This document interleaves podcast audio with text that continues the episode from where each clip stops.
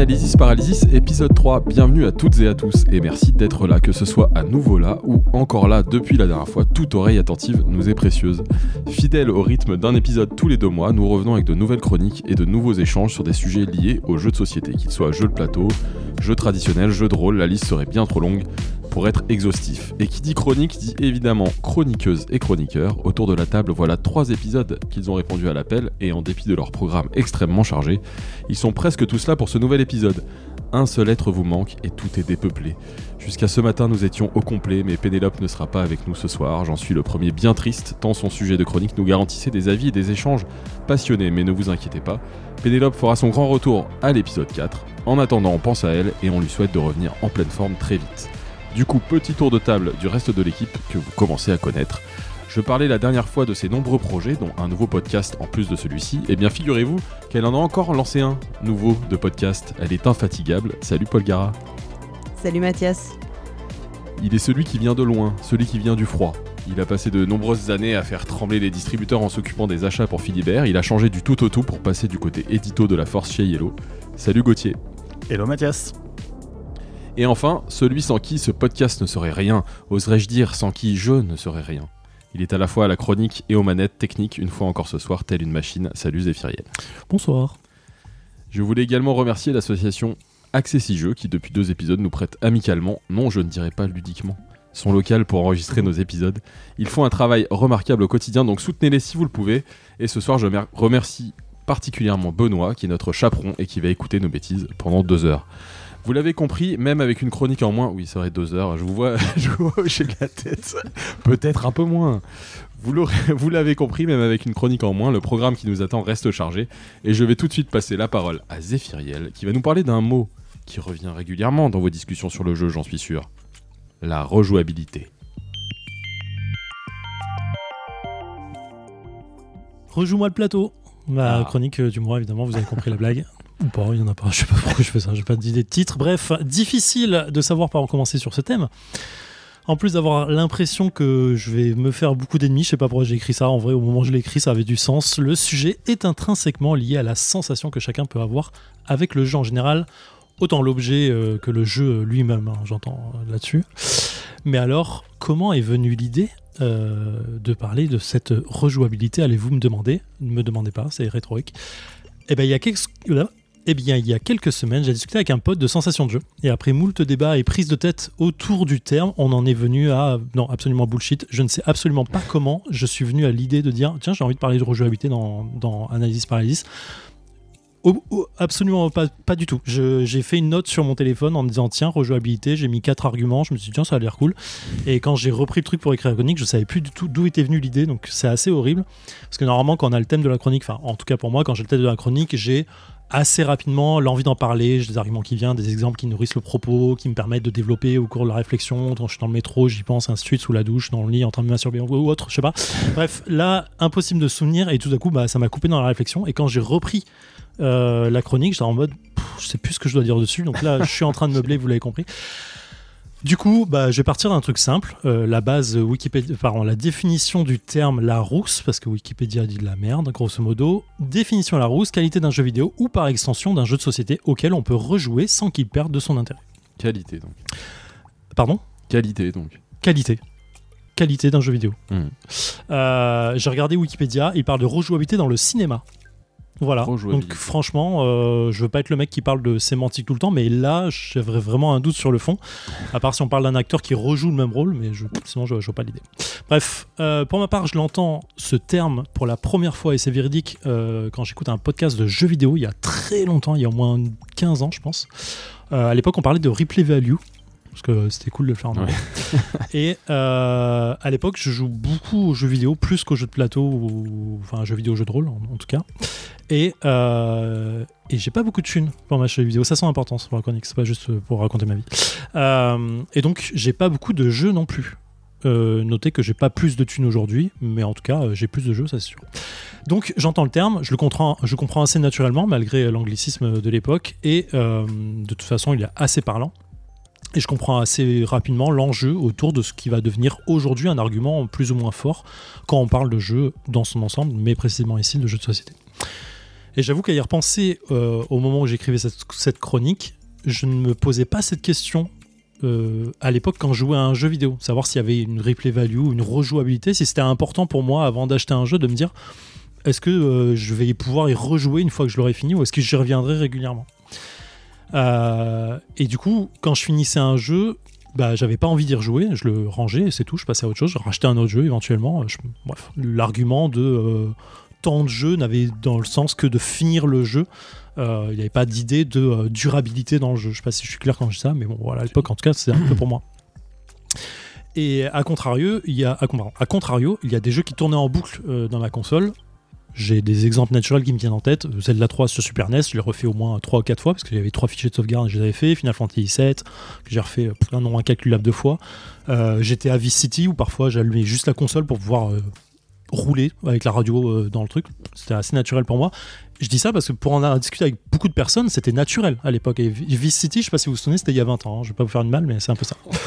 Euh, pourtant, euh, ces jeux aujourd'hui n'ont pas de rejouabilité plus qu'ailleurs. Une fois que tu as fini l'émission, tu as fini l'émission, la narration forte elle est terminée, tu as envie de passer à autre chose. Et plus personne ne fait ça aujourd'hui. En tout cas, j'ai pas l'impression, dans mon entourage proche, euh, mais je ne parle que de mon entourage proche, même si je connais 1000 personnes, c'est peu par rapport aux 66 millions de Français qu'on est, euh, que les gens continuent à faire ça. Il y a des exceptions qui confirment la règle. On peut passer 1000 ans sur Homo par exemple, mais voilà. Donc attention, toute chose restante égale par ailleurs, je parle bien de rejouabilité d'un jeu et pas de revenir jouer à un jeu pour le finir. J'entends pas que c'est la même chose, vous comprenez quand je le dis, merci, vous êtes intelligent, je vous aime. J'entends par là que je fais abstraction donc de toute considération d'aimer ou pas le jeu en soi, qui est pour moi un autre argument de discussion de savoir est-ce que j'ai aimé jouer à ce jeu, est-ce que j'ai envie d'y revenir par rapport à la rejouabilité, quelque chose. Donc tout d'abord évacuons ce qui ne se prête pas à l'exercice de rejouabilité, c'est-à-dire tous les jeux à sens unique de narratif, c'est-à-dire enquête, énigme, il y a peu d'intérêt de parler de rejouabilité sur un unlock ou sur un perspective. Je sais parce que j'ai joué pas longtemps. Et euh, de la même manière que euh, faire une nouvelle boîte d'unlock n'est pas rejouabilité parce que c'est pas du tout le même scénario. Les mécaniques de jeu, même si la, le fondement de la mécanique euh, bleu plus rouge est la même, tout le reste va changer. Donc il n'y a pas vraiment d'idée là-dessus. On pourrait discuter cependant de Time Story première version du nom dont l'intérêt était. alors je dis première version parce que j'ai jamais joué au second volet bleu là. Mhm. qui semble-t-il a changé un peu les choses. Euh, mais puisque l'intérêt du jeu de Time Stories était effectivement de rejouer le même scénario en boucle pour pouvoir euh, trouver la meilleure façon de faire l'histoire, le, temps imparti par le jeu ou prévu à la base, euh, avec un système de sauvegarde, etc. Mais bon, est-ce que c'est vraiment de la rejouabilité? Ouais, je te vois donner la tête, le garage, je suis assez d'accord avec toi, bref, passons. Cependant, j'entends pas mal l'argument de rejouabilité en termes d'appréciabilité d'un jeu. J'ai inventé le mot, il n'existe pas, mais euh, de savoir s'il y a un goût de reviens-y, si à la fin d'une première partie de jeu, on a envie d'y jouer tout de suite ou plus tard en disant tiens, c'est cool, euh, il y avait un truc qui me. un peu comme du bout de sel au bout de la langue, quoi, on a envie on a envie d'y replonger les doigts. Euh, je suis autant coupable que tout le monde, hein, j'en parle aussi quand je parle de jeu, tiens, ce jeu est rejouable, j'ai envie d'y rejouer, ou ainsi de suite, ça devient un argument malgré moi. Mais voilà, mais pourtant, j'ai passé des soirées entières à jouer au tarot, à la belote, etc., quand j'étais gosse ou au lycée je me suis jamais lassé. Et même, euh, frappez-moi si vous voulez, non, le faites pas, mais euh, les jeux de type Monopoly, Hôtel La Bonne Paye, Cluedo, j'ai passé euh, beaucoup de temps quand j'étais gamin à jouer, à rejouer à ces jeux-là, qui ont finalement une forme de rejouabilité très faiblarde aujourd'hui, si on y croit les arguments classiques. Donc ma mémoire me joue peut-être des tours, j'ai peut-être pas joué autant que ça, mais pourtant j'ai des bons souvenirs de ça, ce qui est quand même marquant. Du coup, je savais pas comment classer ma pensée sur ce sujet-là, hein. comme je l'ai dit, j'ai pris le le thème de la chronique, mais je savais pas où j'allais avec ça. Donc j'ai pris des catégories, de jeux non exhaustives en me demandant si oui ou non, en général, leur jouabilité était de mise et ce qu'ils pouvaient éventuellement la provoquer. D'abord, j'ai pris les party games. Je me suis dit, tiens, que faire après une partie de Fun Fact? Euh, On, a, on s'est marré. Moi, en tout cas, je me suis marré quand j'ai joué. J'ai pas joué. Eh bah, t'as tort, tu devrais. Euh, selon mon propos. Euh, une fois que j'ai terminé le jeu, bah tiens, j'ai pris le pile de questions. Je me disais, ah, quelles questions il y a là-dedans? Et on a fait le tour avec mes potes en, en imaginant les réponses qu'on aurait pu se poser. C'était marrant. regardez celle-là. Combien de fois vous êtes sarcastique avec les gens dans une semaine? Je viens de l'inventer, elle est pas dans le jeu. Hein. Euh, je sais même pas comment ça marche. Du coup, je, je Alors, fun fact, pour faire simple, tu, euh, as ton, tu poses une question à la tablée, tout le monde a son nom et tu marques au dos de ton nom combien de fois ça arrive. Je sais pas, n'importe quoi, ça peut être du genre à combien de mètres peux-tu lancer ta chaussure? Ok. Et ça ensuite tu vas à chaque fois? Ça concerne tout le monde à la table et toi-même d'abord. Et donc tu poses euh, ce truc au milieu de la table en mettant ton nom et dans le sens des aiguilles du monde, tous les joueurs et joueuses vont poser leur truc en se mettant en disant ah je pense que je lance plus long que toi, moins long que toi et c'est coopératif. On voit le nombre de points qu'on fait si on est euh, bon dans le classement, je vais dire. Ça paraît un peu simple, mais en vrai c'est ça et ça marche assez bien. En vrai, parce que comme tout ce genre de jeu, le fun c'est d'expliquer. Mhm. C'est de dire, euh, mhm. il y a une question, je me souviens, c'est de 1 à 100, euh, combien, enfin 0 à 100, de combien êtes-vous prêt pour une invasion zombie? Moi, je mets 99 et je peux expliquer pourquoi. Tu vois, donc il n'y a pas de. Voilà, l'idée. Euh, donc, une fois la phase de rire et de découverte passée sur ce type de jeu, en général, on fait pas une deuxième partie tout de suite, on est d'accord? Enfin, moi, j'ai joué, c'était cool, on passe à autre chose, j'ai pas envie de rejouer tout de suite. Pas avec les mêmes personnes, quoi. Pas avec, exactement mon propos. Et pourtant, j'ai plusieurs parties de Fun Fact, de Just One, Fucking Dilemma, TTMC Top 10 dans mon appli quel est le fuck, j'ai envie de dire euh, Les gens, tout simplement, si je regarde les joueurs avec qui j'ai joué, je n'ai jamais joué aux mêmes gens à Fun Fact, et du coup, à la limite, il y avait une personne qui était déjà présente dans mon groupe d'avant, mais ça change pas grand chose. Ça rajoute du fun. Euh, mais voilà, la rejouabilité, elle est intrinsèquement liée aux différentes personnes autour de la table. Y rejouer, euh, c'est faire autre chose avec d'autres personnes. T'as pas envie de jouer avec les mêmes personnes en boucle à Fun Fact, c'est pas marrant en fait. Au bout d'un moment, tu te bien, bien chier, je pense. Mon avis, toujours. Euh, autre catégorie, jeu de cartes ou jeu de pioche. J'entends jeu de cartes par jeu de pioche dans le sens on va piocher une carte et c'est le cœur du système de jeu. Je m'en vrac là euh, tous les jeux pour faciliter la démarche, mais pour moi il y a une dimension hasardeuse qui est un élément fort de la rejouabilité. Sachant que, je ne sais pas si vous connaissez la stat, mais quand je prends un jeu de 54 cartes et que je le mélange, savez-vous la probabilité que ce mélange existe une, une première fois avant ça? Non. Environ 1 500 000.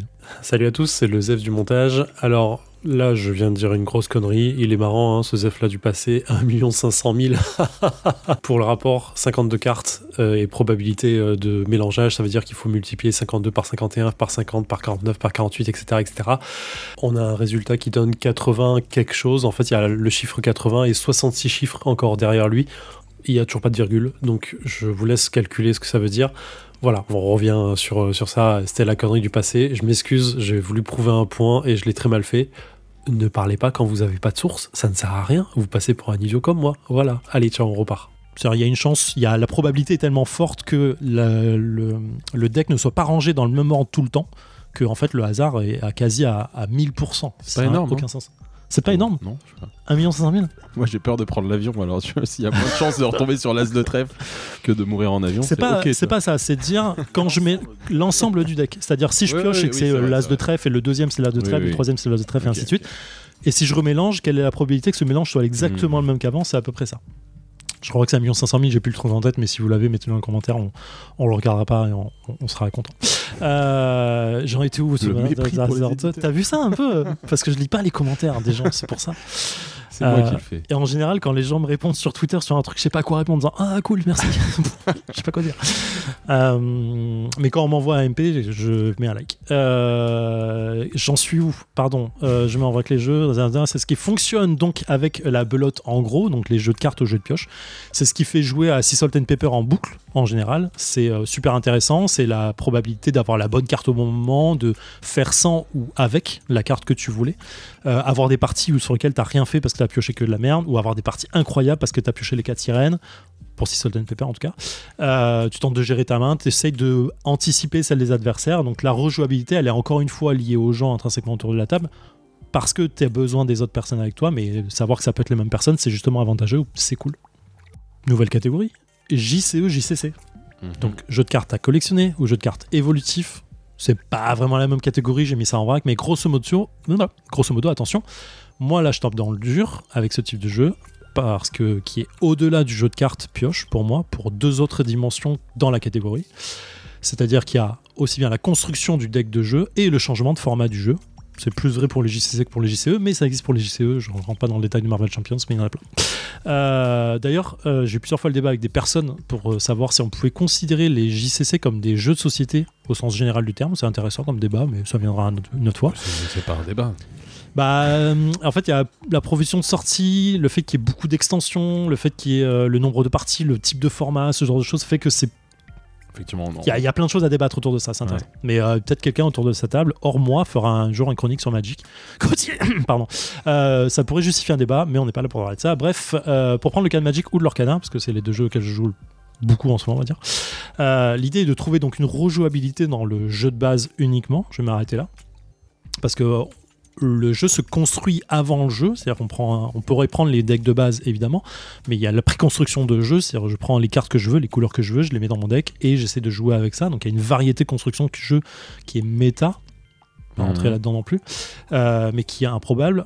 Et euh, si on rajoute à ça les formats de type euh, construit, scellé, multi, intact, tiny, ainsi de suite, on, s'en sort jamais plus.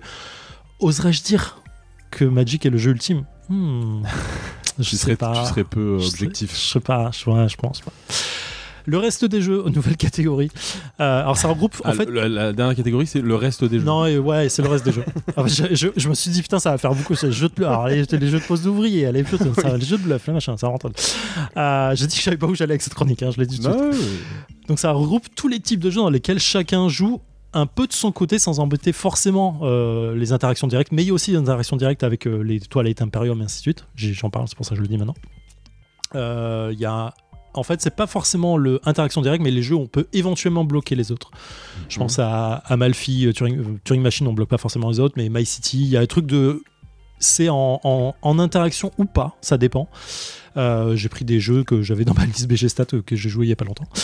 donc il y a absolument rien d'exhaustif là-dedans, mais euh, en fait, j'étais un peu gêné pour ce genre de, jeu, de type de jeu, parce que la rejouabilité, elle est liée vraiment à la sensation de jeu pour moi. C'est-à-dire, euh, je peux jouer plusieurs fois à, ma, à parce qu'en vrai, euh, j'ai kiffé le jeu et que mhm. l'aspect combinatoire me fonctionne très bien pour moi et je, kiffe la sensation de. Mais rejouer au jeu n'est pas un jeu rejouable, tu le, tu le, disais en début de chronique. Non, je disais rejouer un jeu pour finir un jeu. C'est-à-dire. Ah, mais rejouer un jeu pour juste y rejouer et refaire la même partie, mais on y reviendra après, je te laisse finir. Non, non, mais c'est intéressant parce que si t'as pas compris, peut-être que les autres ont compris. Ça veut dire que euh, j'avais quoi en tête? Par exemple, si je prends un Legacy, oui. Rejouer au jeu pour finir le jeu, oui, c'est pas... c'est pas une rejouabilité en soi en fait. c'est euh, juste essayer d'avancer dans une narration. Donc je le mets dans les Legacy, je les mets dans une forme de euh, jeu narratif parce que tu essaies de finir les, les, 12, 13, 15, 20, 24 épisodes qu'il peut y avoir mm, mm, mm. et te dire bah j'ai fini, euh, j'ai fini le jeu.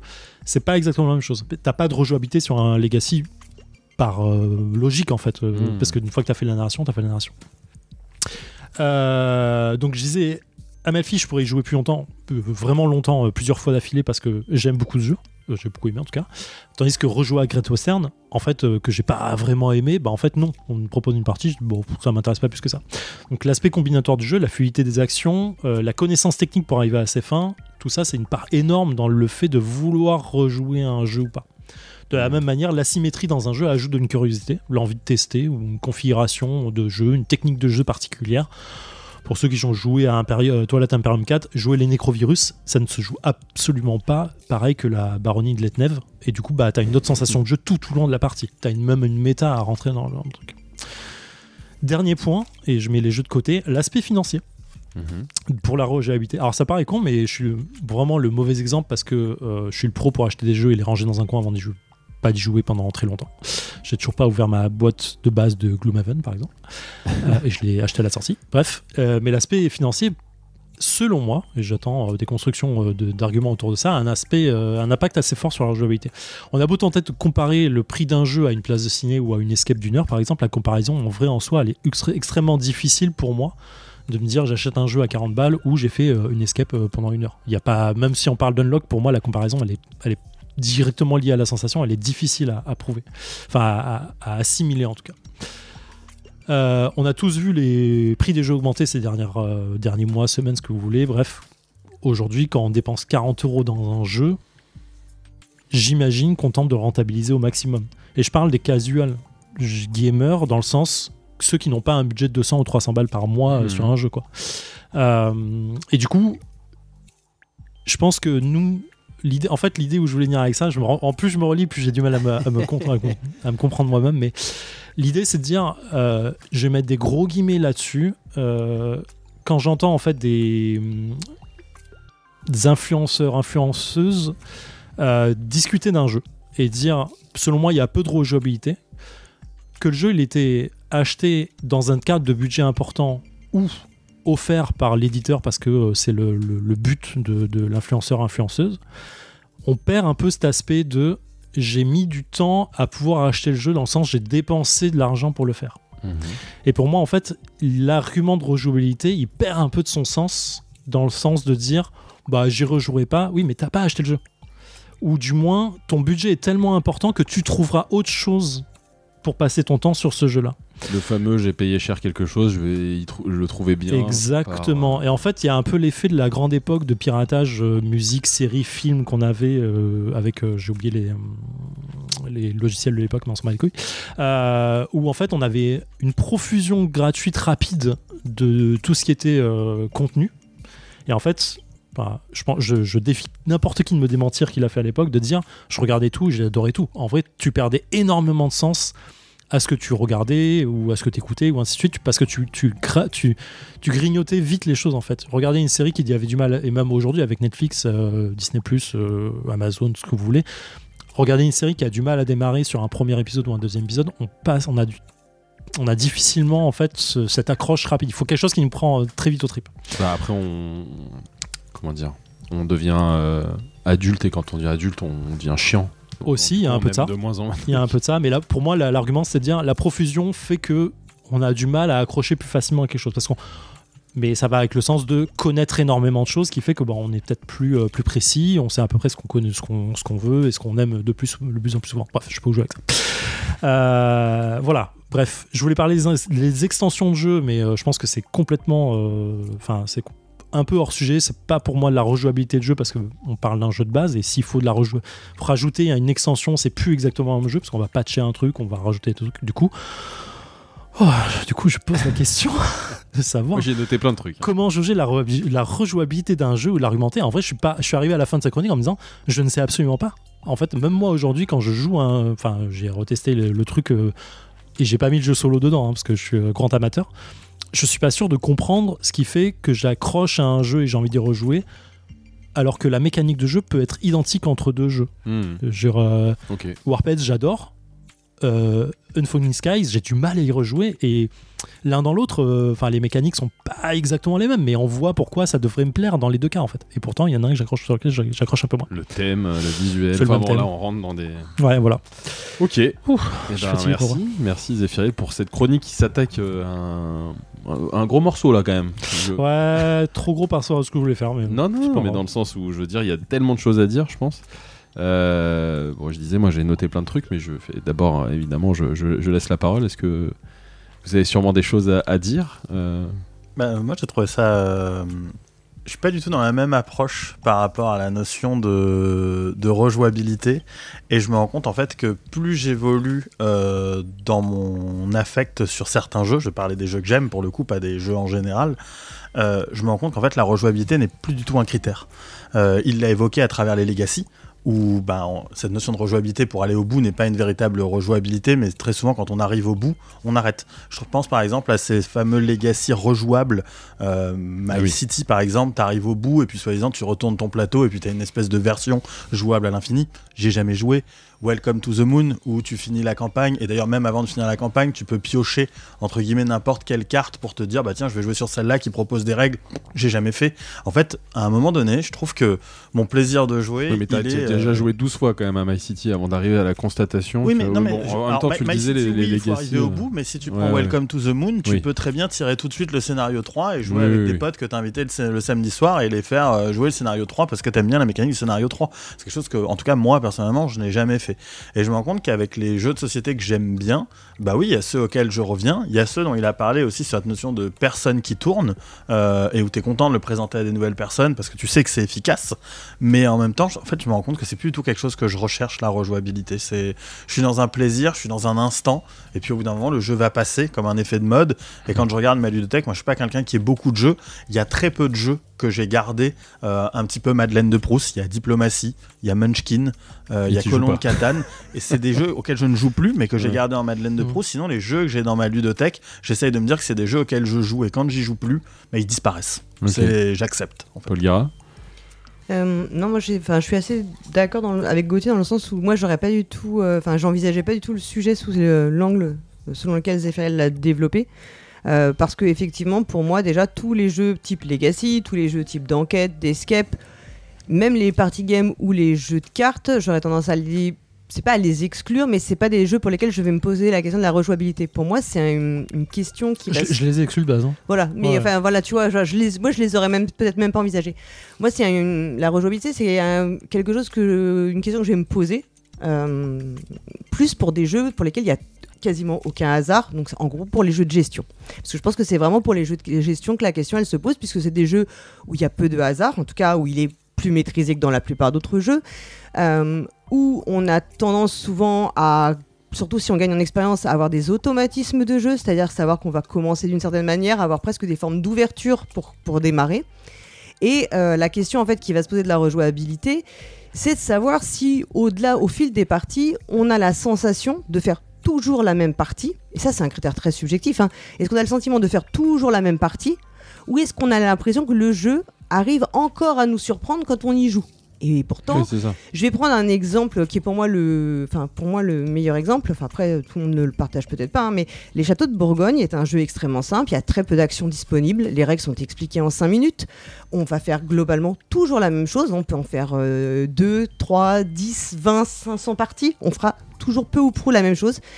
Euh, pour moi, je, je pense que j'ai dû en faire au moins 50 et je n'ai jamais eu le sentiment de faire la même chose. Et pourtant, j'ai tendance à aller toujours chercher les bâtiments beiges. Hein, je le dis pour les gens qui jouent contre moi, bloquez-moi sur les bâtiments beiges. C'est mon voilà. Euh, je vais faire des choses souvent dans le même ordre. Je me suis surprise à me rendre compte que je faisais, par exemple, je vais privilégier tel truc d'une certaine manière, toujours à peu près de la même manière. Et pourtant, je n'ai à aucun moment le sentiment de refaire le même tu, jeu. Tu prends du plaisir toujours de la même manière. Et j'ai toujours l'impression de redécouvrir le jeu. Et en fait, c'est vraiment ça. Alors, c'est pour ça que je suis toujours embêté quand on dit oui, il y a plein de tuiles contrat, par exemple, on en pioche 3 sur 12, et puis c'est ça qui fait la rejouabilité. Hmm. Ben non. Parce qu'en fait, euh, si toi, tu as le sentiment de faire la même chose, que ce soit de faire euh, les bâtiments euh, industriels ou faire les bâtiments administratifs, je dis n'importe quoi, je ne sais même pas de quel jeu je parle. Ben, en fait, que tu changes la couleur de la tuile, c'est pas ça qui va changer ce que tu vas faire concrètement. Et, donc, je pense que la rejouabilité, de mon point de vue, hein, la rejouabilité, elle est vraiment liée à ton, toi, à ta sensation de jeu. Euh, c'est-à-dire, est-ce que tu as l'impression ou pas de faire les choses d'une façon très mécanique, très euh, enfin pilotée, quoi, en fait, euh, un peu, tu te mets en pilotage automatique et tu déroules, et où finalement, tu, tu réfléchis pas et t'as pas l'impression que le jeu te surprenne encore.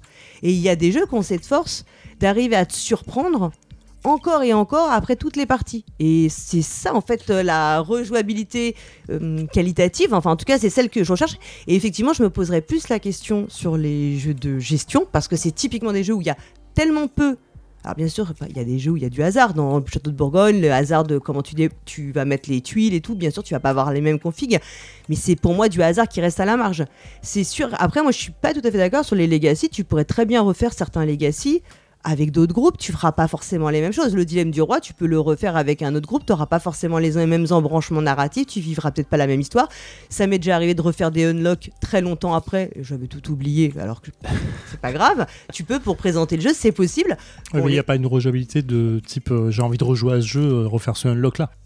Bah, en tout cas, c'est refaire, refaire le jeu parce que tu l'as oublié, j'entends. Tu peux le refaire, euh, oui, parce qu'en fait, le, le truc, c'est d'avoir du challenge intellectuel. Effectivement, si tu connais, tu te souviens de tout, t'as pas le challenge. Mais si, imaginons que tu postules que tu l'as oublié, en fait, c'est pas inenvisageable de, de rejouer. Euh, et sur les party games, je suis d'accord avec toi, c'est les gens, les personnes avec qui tu vas jouer comptent beaucoup dans la rejouabilité du jeu. En, mais en réalité, enfin, pour moi, on peut rejouer avec un même groupe sans aucun problème. C'est simplement, faut, tu peux t'enchaînes pas les parties en fait. oui, bien sûr, euh, c'est plutôt ça. Je pense qu'il y a quand même deux, deux, trucs différents quand même entre l'envie de rejouer un jeu, juste l'envie d'y jouer, et le fait que tu vas faire des choses différentes. La, rejouabilité, elle est aussi intrinsèquement liée au fait qu'il y ait des, des, des, choix, des embranchements de choix pendant le jeu qui sont différents. Oui. C'est pour ça que je reprends juste ce que tu disais en début de chronique sur euh, en fait, quand j'étais gamin, je relançais Zelda 3 et je l'ai fait trois fois. T'as fait le même scénario, il s'est passé la même chose. T'as sauvé la même princesse au même moment. T'as pris la baguette de bois, t'as fait la ruche. ça, c'est Zelda 1, mais on s'en fout. J'ai compris. mais t'as fait la même chose trois fois et t'as pris, as pris du plaisir. C'est c'est pas de la rejouabilité, c'est rejouer au même jeu. Enfin, comment dire? C'est pas, t'arrives au jeu et t'as fait choix A, choix B, T'as pas vécu la même chose. En fait, ce que j'essaie de mettre en exergue par rapport à ça, et, et, après je reviens sur un autre truc, c'est de dire, à, l'époque, je me posais même pas la question de savoir si euh, il y avait une rejouabilité au jeu ou si j'avais juste envie de jouer en fait. C'était vraiment le fun. Aujourd'hui, on se pose la question de rejouabilité dans le sens, est-ce que je prends toujours du plaisir à jouer à un jeu quand j'y joue? Et euh, pour les jeux de gestion et la sensation de jeu, c'est exactement ce que je disais, c'est effectivement, je suis gêné là-dessus parce que c'est pas le jeu qui te dit est-ce que j'ai une rejouabilité ou pas, c'est comment tu sens le jeu quand tu y joues et est-ce que je prends plaisir à jouer à ce jeu-là. En fait, pour ça, je disais à, Malfi, en vrai, je fais la même chose quand je si je rejoue une deuxième fois, mais je kifferai toujours autant le faire en fait. Je suis pas sûr que ce soit pas le jeu. Je pense que vraiment, c'est aussi l'apport mécanique qui va être. Euh, enfin, ça va être aussi la mécanique, les mécaniques proposées par les auteurs ou autrices des jeux qui vont permettre de renouveler la sensation de jeu je, pense que c'est quand même lié. Il y a une partie très subjective, mais que c'est aussi lié en fait à la fonction dont mécaniquement le jeu fonctionne. Et après sur le jeu vidéo, il y a quand même, enfin toi qui es un grand fan de Dark Souls, c'est quand même un jeu qui a été conçu pour être joué et rejoué. Alors je sais pas si elle a été conçue pour bah, ça. Le côté, le fait de refaire des, de faire des runs, d'avoir son perso, de l'améliorer, d'avoir des choses. Euh, Alors oui, enfin, je, je vais, il y a le New Game Plus est devenu une forme de rejouabilité, mais euh, Enfin, c'est pas le, sens de rejouabilité quand il y a une fonction qui change mm. pour pouvoir faire le jeu différemment. Est-ce que c'est une rejouabilité du jeu? C'est euh, la question. En fait, c'est la question de la donne versus euh, aussi du truc quoi. C'est euh, là on part dans un, dans un... autre débat. Mais c'est intéressant, super intéressant. vrai, c'est très intéressant. Parce que j'ai pensé au New Game Plus quand j'ai parlé de jeux vidéo en me disant ah est-ce que je rentre dans ce débat? Parce que pour le coup, moi c'est vraiment un jeu que tous les gens qui l'aiment l'ont fait. Bien sûr. mais il y, a beaucoup de choses. Je suis désolé, mais invité dans un podcast sur le jeu vidéo pour parler de des des des roguelikes, des machins.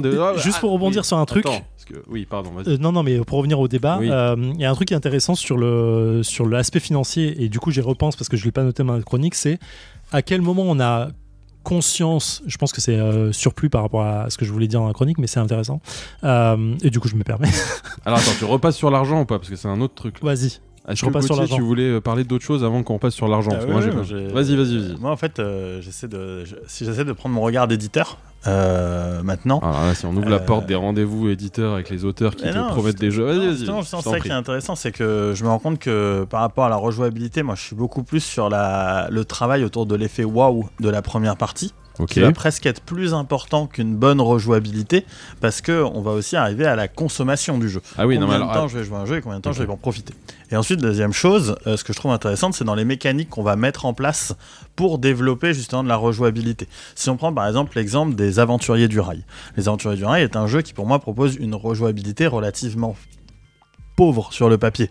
On pioche, nos, on pioche nos objectifs et on va tenter de résoudre nos objectifs, on se pourrit un petit peu à droite à gauche, et en fait ça suffit sur le papier, ça suffit parce que ça marche, parce que le jeu est bon, parce qu'il a une bonne mécanique.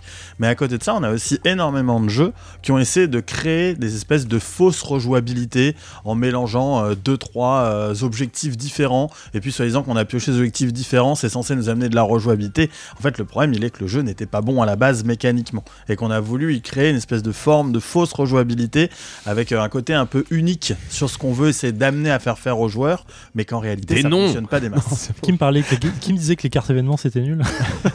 Donc c'est bien la mécanique en fait qui sous-tend la, la, rejouabilité et pas le fait de rajouter du matériel ou de rajouter des contrats et tout. C'est moi c'est ce que je. ouais, mais un truc qui était intéressant sur l'effet waouh et, je, rebondis et je vous pose la question. Est-ce que quand vous rejouez un jeu, quand vous jouez un jeu, pardon, l'effet waouh à lui seul vous donne cette envie de rejouer? Parce qu'en fait, il y a, encore une fois, on y revient. Il y a l'envie de rejouer ok, je viens de jouer un truc qui ressemble à rien, j'ai envie d'y rejouer. Ça veut pas dire que je vais faire une partie qui est différente de la précédente. Mmh, mmh, est-ce que c'est le goût de Reviens-y euh, pour faire des choses différentes euh, Moi, je joue à du Imperium, j'ai pas le même perso, ça me suffit. Je fais pas jouer la même partie. Non, c'est là où je rejoins Paul Garin sur le fait de dire et euh, de dire la sensation de jeu parfois. Enfin je joue à. Enfin, je sais pas si c'est le bon exemple, mais euh, pour moi, ça, ça marche. C'est je joue à Turing Machine ultra régulièrement, et pourtant, je fais très exactement la même chose. Enfin, tu vois, je fais que du calcul, et en fait, ça me plaît de ouf, tu vois, genre, et ça marche. Et, euh, et, la mécanique du jeu, elle a absolument pas bougé d'une partie à l'autre. Euh, et pourtant, enfin, je pourrais jouer en mode dur expert, machin. Oui, mais c'est pas Il y a vraiment un truc de, tu joues pas avec les mêmes questions, donc là, pour le coup, tu fais pas la même chose. Donc tu, normalement ta partie elle est différente. Ok, euh, enfin bah, je, suis pas ultra d'accord avec ça, mais passons. Je peux trouver un autre jeu euh, sur lequel je m'éclate. Enfin, je peux jouer à Horshark euh, en, en, le jeu solo là, Groves, je crois en anglais. je sais parce que sur BG Stat il est en anglais. mais quand je commence une, à y jouer, j'enchaîne 10 ou 12 parties et je prends un plaisir fou à chaque putain de partie quoi c'est du calcul, je pioche pas la même carte, on revient sur le fait est-ce que c'est piocher la carte, machin et tout, je m'en fous. Mais l'idée c'est de dire, en vrai, euh, la sensation et c'est là où j'essaie de mettre en exergue dans mon truc, c'est où Paul Gara répond, j'adore ça, euh, sur le fait de dire la sensation de, la mécanique de jeu et de comment je me creuse la tête pour avancer, elle est incroyable. Et, c'est, on parle de je pioche de cartes, je pose une carte. Hein. Vraiment, c'est vraiment limité. Hein. Et ça, là, on revient sur. Euh, enfin, où je rejoins Gauthier sur le fait de dire oui, les aventures du rail, c'est simple, ça fonctionne. Mais pardon, je pose une question, je ne connais pas. Euh, dans le jeu solo que tu cites, ouais. il y a une notion de performance, non? Euh, Donc tu fais des choix, je, en fait, je... tu prends du plaisir de jouer pour être meilleur. Dans quel jeu tu ne cherches pas la performance? Non, mais enfin, dans tous les jeux, tu as des points à la fin où tu dis qui a gagné, qui a perdu. oui, oui, non, mais. Oh. Paul Gara, vas-y. Enfin, je suis pas du tout euh, autrice de jeu et j'ai aucune compétence en game design, mais en tant que joueuse, moi j'ai la sensation que les jeux qui offrent beaucoup de rejouabilité, et c'est pas forcément l'envie de rejouer, mais le sentiment de jeu différent quand tu rejoues, c'est pas exactement la même chose pour moi, sont des jeux qui mécaniquement sont très épurés. Et comme ils sont mécaniquement très épurés, chaque chose que tu vas y faire te donne un véritable choix, mais pas des choix bof, des vrais choix très très euh, tendus. Et c'est ces choix très très tendus qu'arrive à te proposer le jeu. Par exemple, Agricola, c'est un placement d'ouvrier, il n'y a rien de plus simple comme mécanique. Hein, et bah pourtant, il n'y a aucune partie qui est pareille. Alors tu vas me dire, ok, il y a les cartes hein, euh, qui changent un peu la donne.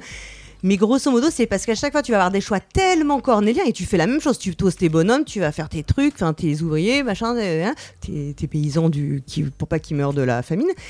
Et pourtant, comme tous les choix sont cornéliens, parce que c'est très tendu, il y a très peu de règles, en fait, c'est très épuré, et bah t'es quoi tellement focus que c'est ces choix cornéliens qui prennent le pas et qui te créent ce sentiment d'avoir une sensation de jeu très intense et dans laquelle tu dois faire vraiment quelque chose. Le débat il est si vaste qu'on dit tout et son contraire, j'ai l'impression. Tout à l'heure on dit euh, c'est lié à la mécanique et puis là sur un bah jeu où il n'y a pas de mécanique, on a quand même de. J'ai pas dit qu'il n'y avait pas de mécanique, j'ai dit qu'elle était épurée. Au contraire, moi je trouve oh qu'elle dit l'inverse. justement qu'il y a une. la mécanique est peu importante. Non, tu commences par. Non, pas du tout. J'ai dit que le placement d'ouvrier. Ah oui, pardon, peu innovante, peu importante. J'ai dit que le placement d'ouvrier est une mécanique assez simple, assez basique. Enfin aujourd'hui, on a vu à d'autres endroits. C'est pas un truc compliqué, tu vois. T'as pas besoin d'une mécanique compliquée, t'as une, besoin d'une mécanique qui soit bien en fait, juste bien. Euh, euh, ça, ça, ramène le truc à quelque chose que tu disais tout à l'heure Gauthier qui était euh, moi j'ai fait des du coup on ouvre cette porte un petit peu on va essayer de voilà. Mais de, de, de bah, moi mon métier c'est d'être éditeur aujourd'hui et donc je fais des rendez-vous proto avec des auteurs qui du coup et moi je fais souvent le retour de tu veux pas mettre un petit truc pour que de partie en partie Attention, c'est une mauvaise. Non, mais c'est une. Je me, je me surprends à le demander trop. Et je sais que c'est une mauvaise chose, d'accord? Maintenant, euh, c'est ce que tu disais tout à l'heure. Je pense que, et je pense que tout le monde est, d'accord avec ça, ça cache le fait que quand on veut trop mettre de choses pour varier les parties, ça cache quelque chose d'assez faible à la base. Souvent, euh, on arrive à, à, prendre un proto et on se dit, ok, fais-moi plutôt un bon jeu qui est pas rejouable et après, on en rediscute, on verra rajouter la rejouabilité après si on y arrive. Est-ce qu'elle est nécessaire ou pas? Peut-être qu'elle a même pas besoin d'être là.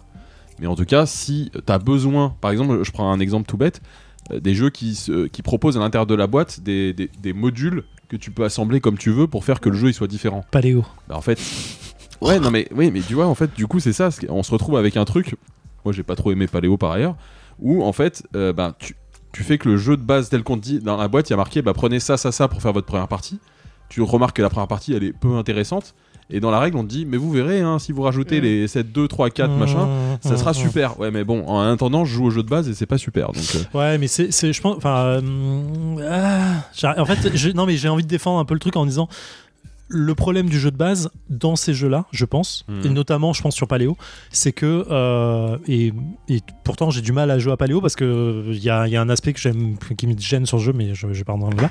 Euh, c'est que tu dois quand même faire euh, faire comprendre le jeu facilement parce que tu as des mécaniques qui sont un peu exceptionnelles. Alors je mets des gros guillemets exceptionnels parce que quand t'es pas gamer, le jeu il est un peu complexe en vrai. T'as des as beaucoup de mm. choses à voir. Euh, faut comprendre comment fonctionne chaque plateau de jeu, euh, euh, comment fonctionne la mécanique de base de journée puis de nuit et ainsi de suite. je trouve que le jeu il est un peu complexe et du coup t'es obligé d'avoir un scénario, pardon, un scénario de base qui va expliquer les choses et qui pour des personnes qui sont un peu plus rodées va paraître un peu ouais ok la mécanique elle est marrante mais en vrai c'était un peu trop simple j'ai hésité à rentrer dans le débat du est-ce qu'on veut rejouer un jeu qui est trop simple et qu'on a roulé facilement une première fois? En fait t'as pas tellement envie de jeu mais du coup t'es obligé d'avoir ça pour faciliter l'entrée de gamme. Et d'ailleurs, t'as beaucoup trop de jeux à mon sens, et là euh, je parle aux éditeurs, qui font ce truc de euh, ça c'est le jeu de base, si vous êtes euh, passé à la variante expert, si vous voulez. Non, bah en fait, faites la variante expert tout de suite en fait. Mm. Parce que parce qu'en fait, c'est ça le vrai jeu qu'on a envie de jouer, et c'est en vrai. J'imagine que l'auteur, c'est ce qui, peut-être ce qu'il a voulu faire à la base et qu'il a été un peu downgradé j'ai pas dans envie d'entrer dans, dans, dans, le débat oh de la version Je trigué là, je t'ai trigué.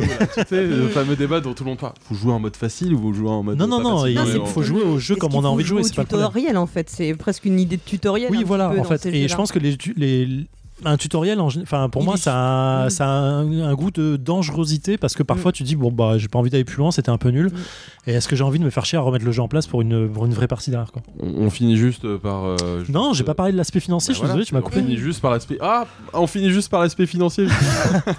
non, mais là je voulais en revenir et je pense que c'est une, une dernière chose là-dessus. Une question parce que moi je sais que c'est mon cas euh, très souvent, c'est je joue à un jeu très souvent, j'y rejoue très peu. Enfin, si j'ai plus de 3 ou 4 parties sur un jeu, aujourd'hui, dans le sens, je suis très, gros consommateur de jeux, j'en achète beaucoup.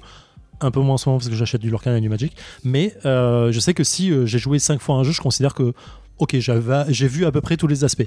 C'est faux, j'ai plus de 120 parties sur Marvel Champions, ok, d'accord. Mais l'idée, c'est, euh, là je voulais en venir, c'est aujourd'hui je paye 40 balles ou 50 balles un jeu. Ça me fait chier de me dire, et je me le dis à moi-même, hein, putain, j'ai joué qu'une fois quoi. Et j'ai essayé de faire un, c'est pas pour faire la pub pour BG Stat, mais un défi sur BG Stat sur le, revenir, le, de revient du coût de la partie. Je l'ai fait sur Dorf Romantique. Et en fait, je me suis dit, ok, je vais essayer de descendre à 5 euh, centimes la partie. Et putain, c'est long quoi. C'est vraiment long. Et là, toutes les imbrications. Alors, la chronique sur BG Stat, la chronique sur le FOMO, la découverte de la nouveauté de Pénélope de la première émission. Non, mais, mais dans BG Stat, t'as aussi le défi de rejouer au jeu de ta collection. Oui, effectivement, ouais, qui est, que j'ai lancé cette année aussi. Et ton euh... Index qui est censé calculer ça en fait. Et euh, voilà, de retour dans le premier épisode là. Bah, qu'est-ce que tu veux, on fait du truc. Non, mais l'idée c'est de dire combien. Enfin. On est payé par BG Stat, t'as pas dit. D'ailleurs, j'ai pas reçu le euh, Non, mais en fait, c'est pourquoi j'amène cet aspect de je joue peu, rejoue peu à des jeux auxquels j'ai acheté, j'ai joué et pourtant j'ai aimé. Euh, parce que il y a un peu cet aspect de. Euh, il y a une boulimie de jeu aujourd'hui. J'ai une boulimie de jeu, je le sais. Mais je suis pas 100% euh, des gamers aujourd'hui en fait. Mais non, mais la différence c'est juste par exemple, Gauthier le disait tout à l'heure, j'ai pas beaucoup de jeux. Ceux que j'ai dans ma ludothèque, je les rejoue. En fait, en fait, c'est ça qui m'a amené en fait. C'est ça qui m'a amené le truc. Mais la différence, c'est que toi, non, non, tu non, les revends pas, tu les gardes. Combien de fois, combien quand t'achètes un jeu, au bout combien de fois tu arrêtes d'y jouer, Gauthier?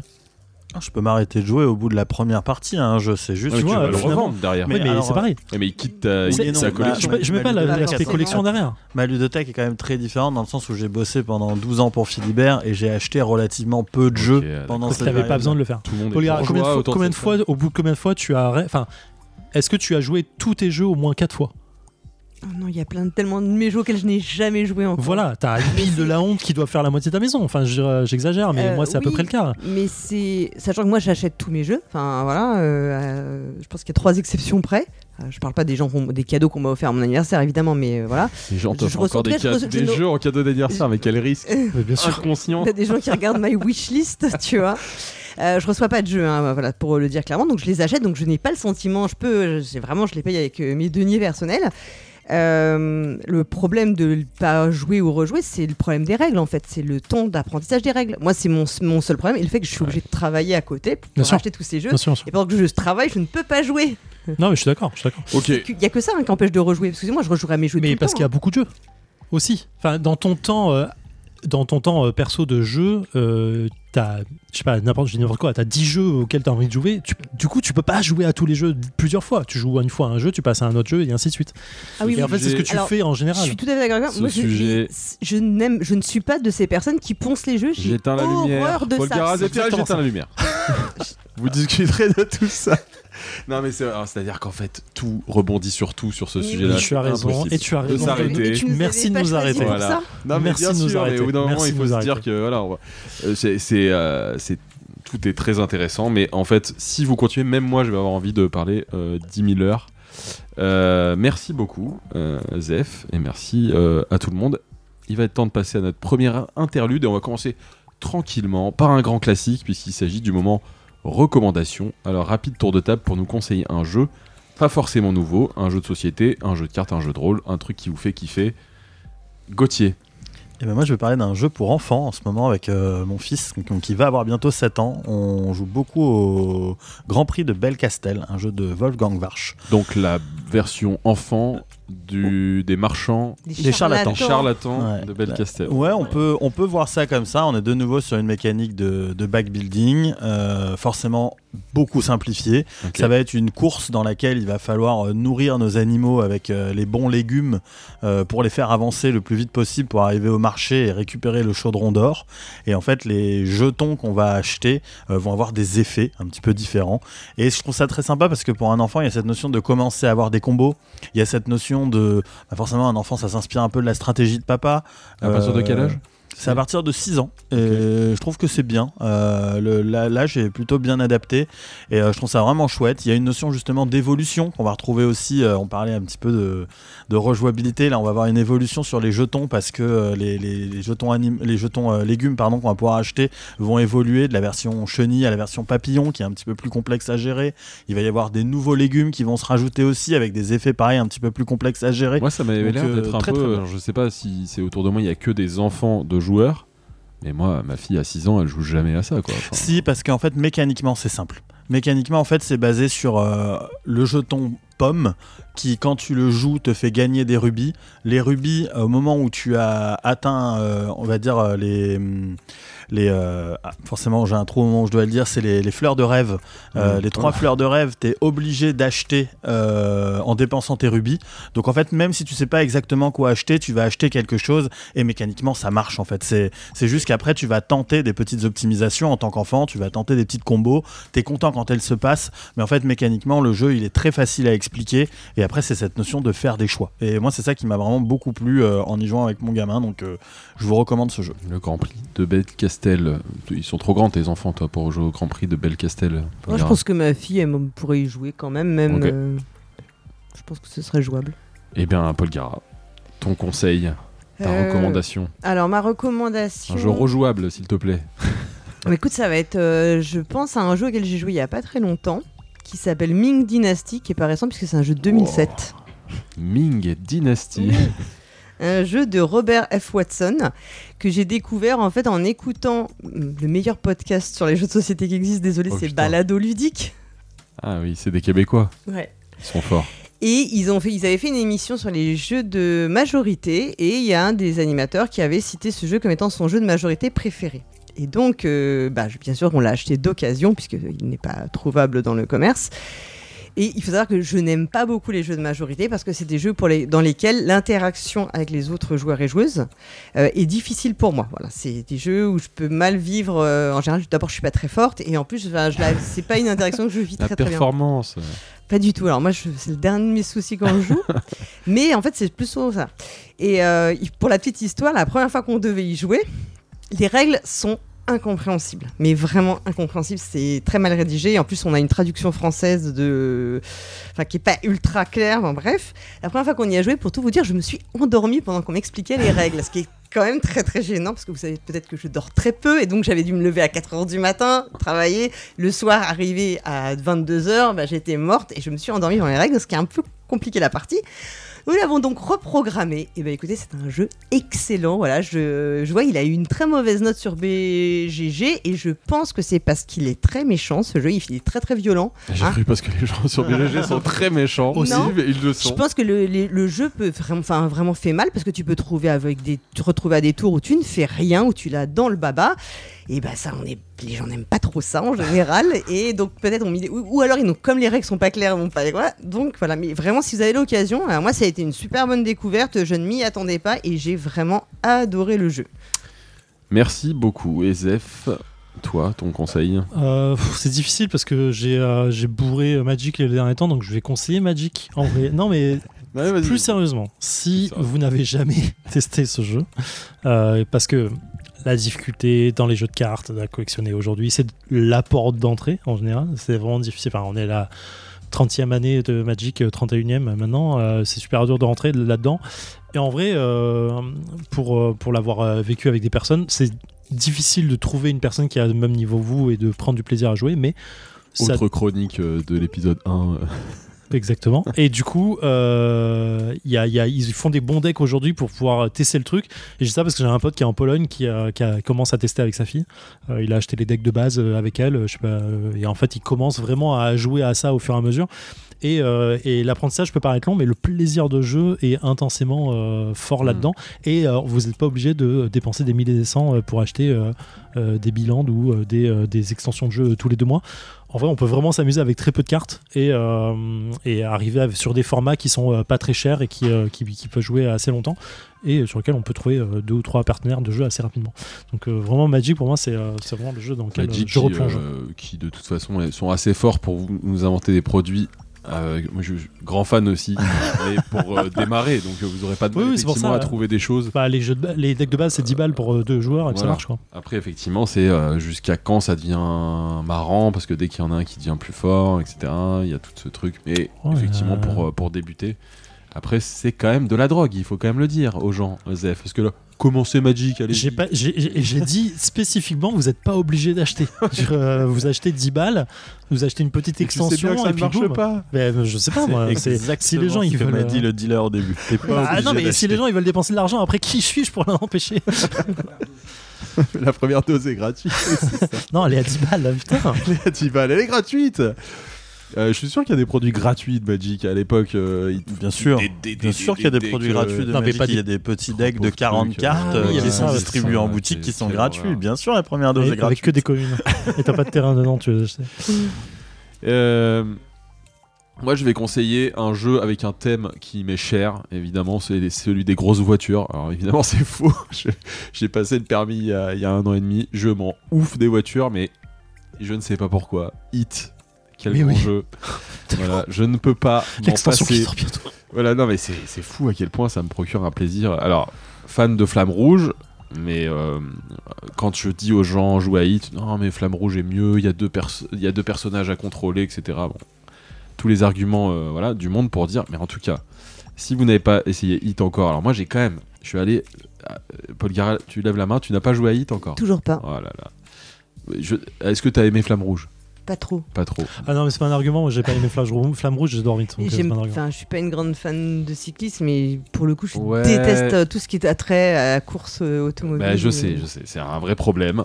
Ceci dit, quand tu mets la petite euh, PO de Le Mans 66 en fond sonore et que tu joues à Hit avec tes voitures des années 50, non mais vraiment, en fait, le jeu, il est, il est, il y a ce fameux truc du, vous verrez là, c'est peut-être un peu faire une chronique qui n'est pas une chronique, mais sur l'effet catch-up quoi. T'as jamais, jamais perdu quoi. Il y a toujours un moment où tu peux revenir dans la, dans, la course qui pour un jeu de course est quand même plutôt cool. Euh, j'ai quand même poussé le vice. C'est pendant les dernières vacances de Noël, j'ai joué. Attention, hein, en tour par tour sur BGA à Hit. C'est quand même un jeu où tu fais une action. Euh, tu, si t'attends 10 euh, minutes pour jouer la prochaine action, c'est horrible. Enfin, je veux dire, c'est un jeu qui se joue.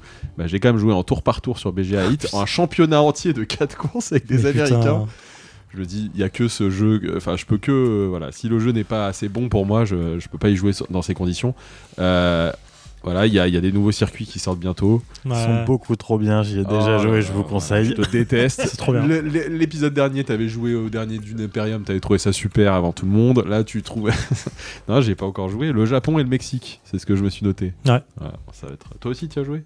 Non, non, mais j'ai eu l'occasion, mais je voulais attendre la vraie version. Une nouvelle mécanique de refroidissement. J'en dis pas plus. Oh putain, magnifique. Euh, donc voilà, malgré son thème éclaté au sol, euh, c'est super. Éclaté au sol de quoi mais... Complètement en raccord avec la mécanique de jeu. Hein. Oui, c'est vrai. Non, mais c'est vrai que tu as raison. En fait, entre les jeux qui promeuvent des, des, des, des des forêts qui font du bien pour la planète et ceux qui promeuvent des, des courses de, voitures qui polluent dans les années 50. Euh, euh, merci euh, pour. Enfin, je dis merci, c'est moi qui avais la parole. Merci Mathias pour toutes ces. Non, merci à, tout le monde pour toutes ces recommandations. On espère qu'elles vous donneront envie d'essayer ça chez vous. Et on se dirige tranquillement vers la deuxième chronique de ce soir. Et c'est Paul Gara qui récupère le micro avec une chronique au nom mystérieux de Brenda et Anna.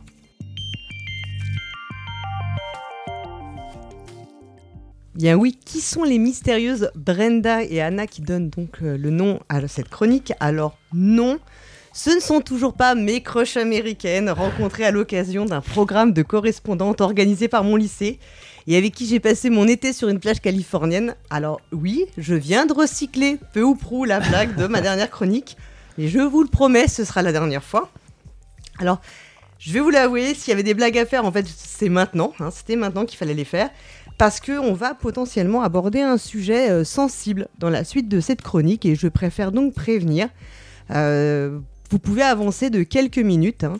Peut-être qu'un jour on chapitrera notre podcast. le premier épisode était chapitré. Et il faut, qu'on le fasse. Je pourrais dire exactement chronométrer et dire euh, Zef ouais, coller le temps. Quand je dis il faut qu'on le fasse, et on regarde tous Zef. Il faut qu'on le fasse. il me semble... Non, mais il me semble que le 2 devait l'être. Mais, non, euh, je sais pas ce qui s'est passé voilà, en si, Warning. Si, voilà, il y a vraiment des warnings. Si vous êtes sensible à certains sujets que je ne peux pas dire pour ne pas spoiler, vraiment avancez. Alors Brenda, c'est Brenda Romero, qui de son nom patronymique Sweats. C'est une game designeuse et développeuse américaine, principalement dans le secteur du jeu vidéo. Et elle est connue notamment pour son travail sur la série de jeux Wizardry. Moi, je ne connaissais pas du tout. Donc jusque-là, vous pouvez aller vérifier et constater que bah, je me suis pas trop foulé puisque j'ai littéralement recopié Wikipédia, ou enfin plutôt la page Wikipédia anglaise que donc j'ai traduite plus ou moins. Et c'est un peu ma valeur ajoutée. je vous laisse donc consulter cette page Wikipédia, puis aussi vous pouvez aller voir le site de Brenda Romero et euh, vous pourrez voir tous les jeux sur lesquels elle a travaillé. Vous découvrirez donc que Brenda Romero, c'est une personnalité très importante très influente du monde du jeu vidéo.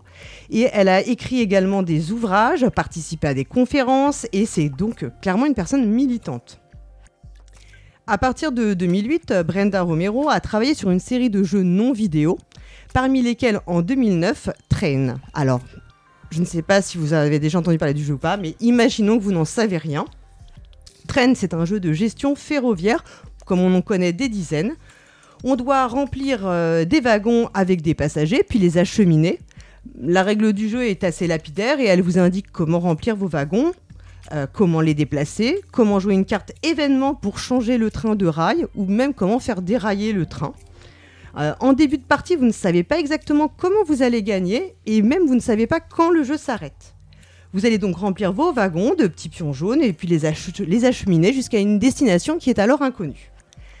La première joueuse qui parvient à rallier une destination bah, va révéler la carte correspondance. Bon, là je vais arrêter les mystères parce que vous l'avez peut-être déjà pressenti. La destination en question, c'est un camp de concentration. Une fois la stupeur passée par cette révélation, les joueuses ont alors le choix de continuer à jouer en continuant d'appliquer les règles hein, telles qu'elles ont été énoncées initialement.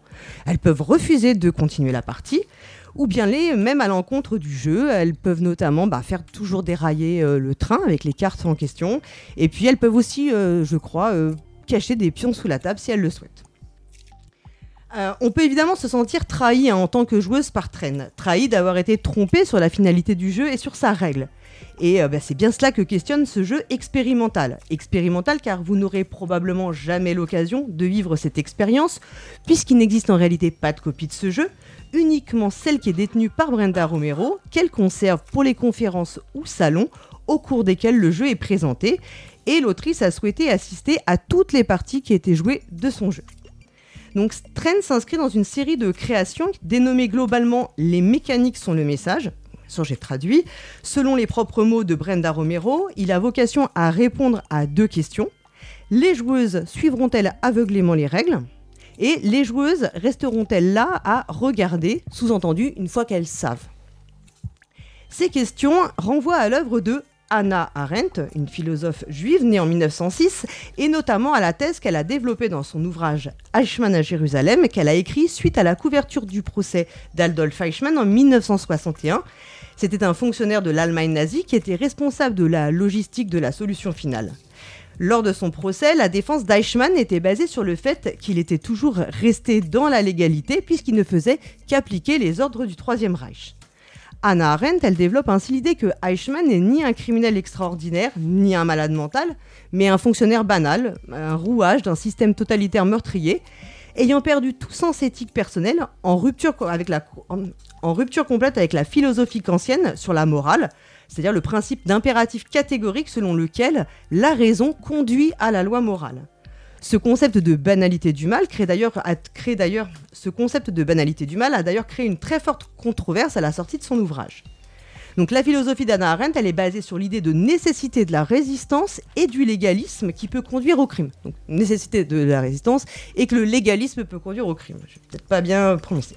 Alors on va en venir à Train et aux jeux de société. Hein. Réfléchissons à ce que ce jeu expérimental nous dit de nous, joueuses, en nous détachant bien sûr de sa contextualisation, la Shoah, car oui, il fallait sûrement utiliser un contexte particulièrement violent pour forcer la réflexion sur ce qu'est la règle et l'obéissance quasi aveugle que les joueuses lui vouent. Train nous questionne donc sur ce rapport à la règle, sur notre capacité à nous joueuses à questionner la règle, à réfléchir à sa justification, à son bien fondé. Train s'attache donc à l'esprit de la règle plutôt qu'à sa simple traduction technique. Son message est donc résolument politique. Pourtant, Train est tout sauf un jeu qui se voudrait éducatif, hein. il ne donne pas de leçons. Non, il propose plutôt de faire appel à notre empathie, de comprendre de façon empirique les enjeux qui sont posés par l'acceptation de la règle. Et de même, ce n'est pas un cours d'histoire, hein, mais une façon d'appréhender émotionnellement des comportements. Limité à notre position de joueuse, de jeu de société, il questionne sur ce fameux cercle magique. alors le cercle magique, hein, c'est une théorie qui est héritée de Johann Huizinga.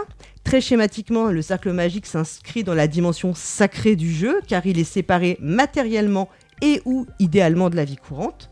En réalité, personne n'a jamais pensé que le jeu était totalement isolé du monde, bien sûr, mais cette idée doit être plutôt appréhendée comme un concept qui est utile pour penser le jeu et la place que la joueuse y prend. Aujourd'hui, on a de nombreux game designers qui interrogent le concept même de cercle magique. Bien sûr, ce cercle, il présente un, confort pour la joueuse puisqu'elle se glisse dans cette bulle qui a été conçue par la game designeuse pour elle, en acceptant les règles qui ont été fixées pour elle et en se départissant de son esprit critique. Elle n'en a pas besoin hein, puisque en acceptant d'entrer dans le cercle magique, il y a une forme de contrat implicite qui se crée. Et pourtant, cette bulle confortable, elle, implique également une forme de soumission. Se soumettre à la règle, se soumettre au cercle magique. Et cette soumission, elle peut devenir insupportable, ce qui peut la conduire, la joueuse, à vouloir briser justement ce cercle magique. Alors, je ne dis pas que toutes les joueuses le chercheront, hein, bien sûr, mais des joueuses ont cette volonté, replacer dans le cadre du monde bien réel l'expérience de jeu, et donc exiger du jeu qu'il soit conscient de cette porosité entre le monde du jeu et le monde réel. Ça veut donc dire que les autrices, les éditrices, les joueuses et toutes celles qui vont faire vivre le jeu ont le droit et probablement le devoir mais je ne dis pas que c'est une obligation, hein, de réfléchir à ce que dit le jeu, aux représentations qu'il utilise, aux messages qu'il transmet, aux stéréotypes qu'il véhicule, aux émotions qu'il fait ressentir. Ça ne veut pas dire qu'on est obligé de vouloir véhiculer un message, hein, mais on doit à minima s'interroger sur la réception de l'œuvre qu'on propose, sa réception par le public. Et parce que, qu'on le veuille ou non, on transmet toujours un message. Et une fois de plus, une telle démarche, bah, ça n'exonère pas les joueuses de leur responsabilité individuelle face à ces œuvres. Peut-être qu'un jour, bah, on ne supportera plus ces jeux qui nous imposent de coloniser, terraformer, exploiter, dominer, et qui nous font éprouver du plaisir à le faire. Encore une fois, c'est un questionnement personnel, le questionnement de chacune, à la lumière de la responsabilité individuelle que l'on choisit de se fixer. Et si vous voulez d'autres informations sur Trend, bah, je vous conseille l'article du blog d'Acariat euh, qui en parle très bien euh, dans sa série de chroniques sur les Board Game Studies. Merci, merci Paul Gara pour euh, cette chronique. voilà, si, vous nous retrouvez maintenant, sachez que voilà, c'est parfois un sujet qui peut aborder des sujets un peu difficiles qui est aussi euh, voilà sujet de, responsabilité. Euh, je ne sais pas si vous avez envie de, les uns les autres votre avis sur euh, ce que véhicule un jeu avec lui quand on y joue. Est-ce que c'est quelque chose auquel vous faites attention? Bah, Moi, je trouve qu'il y, y, a un jeu qui répond pas trop mal à l'exemple de la qu'elle donne dans la chronique. C'est Secret Hitler. Oh, de ouf. je trouve qu'au final, Secret Hitler est mécaniquement un très bon jeu un jeu qui peut se vouloir d'ailleurs pédagogique dans la manière dont on peut aborder justement la, montée du Troisième Reich, qui nous met dans une situation où on peut se retrouver à être Hitler, on peut se retrouver à être fasciste, qui est peut-être humainement plus compliqué que quand on est libéral, qui peut d'ailleurs aussi nous mettre dans une situation où quand on est libéral et qu'on se retrouve avec une loi fasciste qui va nous permettre de tuer quelqu'un, cette espèce de, pouvoir qu'on va avoir sur le reste de la, de la partie à tuer quelqu'un, même si tout le monde est contre, parce que c'est nous-mêmes qui allons décider et personne n'est là pour nous dire euh, quoi que ce soit, même si on peut débattre avant, si j'ai décidé de te tuer toi, bah, je te tue toi et c'est réglé. Et, je trouve que bah, c'est un jeu qui fait souvent peur aux gens et les gens ont parfois du mal à se détacher de l'idée qu'on est en train de jouer et, et c'est pas euh, le joueur qui fait de nous l'humain qui est derrière. Il faut savoir se détacher des deux. Ouais, non, mais Secret Lair, gros débat hein, sur euh, ce jeu et je l'ai eu régulièrement. Je pense que je l'aurai encore avec euh, beaucoup de personnes sur. Je refuse de jouer à ce jeu et je ne comprends pas pourquoi on aime ce jeu en fait sur. Bah oui, mais c'est qu'un jeu finalement et c'est marrant de. Mais c'est pas marrant de jouer la montée du fascisme et tout comme ça. Et en fait, le. Je fais partie de ces personnes qui disent le jeu se serait appelé autre chose, je sais pas, la montée des escargots sur, dans, le, dans le champ de la forêt d'à côté, il n'aurait pas fonctionné. Et en fait, je trouve que se servir de euh, marketing monde, se servir du Troisième Reich et de la montée du fascisme pour vendre un jeu qui se dit. Il n'y a pas de marketing. Euh, bah, à, partir du moment où tu appelles un, à partir du moment où tu l'appelles Secret Hitler pour euh, le vendre. Bah non, parce qu'en fait, le, le truc de Secret Hitler, c'est que c'était Creative Commons. C'était pas vendu, disponible sur Internet gratuitement. Pour et maintenant, il est vendu Non, ils ont fait une version que tu pouvais acheter si tu avais envie, mais le jeu est libre, à libre disposition, tu peux l'imprimer depuis le début. Mais après ça. Mais aujourd'hui, il est commercialement viable et des gens gagnent de l'argent dessus quand il est vendu, non? Oui. Tu le trouves en boutique oui. oui, oui. Bah, c'est, euh, ça revient au même. Enfin, euh, Oui, oui, non, non, mais je, dans le sens où le projet initial, c'était pas ça. Mais après, je j'entends, j'entends le projet euh, initial. Ce que je et c'est, c'est ok aussi si si tu restes dans ce projet-là, en fait. Mais aujourd'hui, c'est plus le cas. Hmm. Tu as des gens qui vendent ce jeu, il est édité, il y a un effet du coup du truc. Et du coup, une fois, je euh, après on y reviendra, mais je, je, suis pas en train de défendre le truc, mais effectivement, non, non, j'entends préciser qu'il y avait ce côté Creative Commons qui était. Mon argument aujourd'hui, c'est de dire, moi, quand je vais dans une boutique et que je peux acheter le jeu, ça veut dire que pour moi, il y, hmm. y, a un effet marketing. Mettez le mot que vous voulez là-dessus, je m'en fous.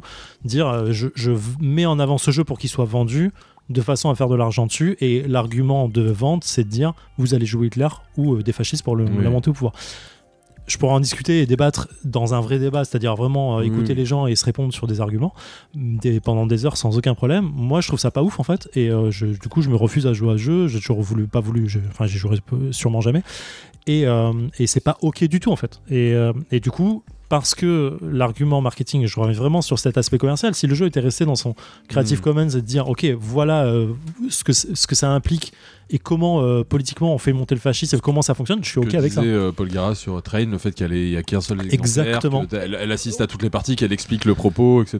Exactement. déjà, il y a deux grosses différences, c'est que là, on parle d'un jeu expérimental mm. qui a été vraiment conçu que parce que pour porter un propos politique et deuxièmement, dans Secret Hitler, moi je partage complètement l'opinion de Zephyriel sur euh, Secret Hitler. J'en ai fait une partie, je l'ai regretté amèrement et je me suis dit plus jamais, plus jamais, plus jamais. La grosse différence, c'est que dans Secret Hitler, on te dit pas à un moment, bah en fait, t'as le droit de changer de camp. Et tu, parce que tu perds la partie si tu fais ça. La différence, c'est que dans Train, quand tu mmh. comprends ce qui se passe, elle, elle te laisse la porte de sortie de faire autre chose.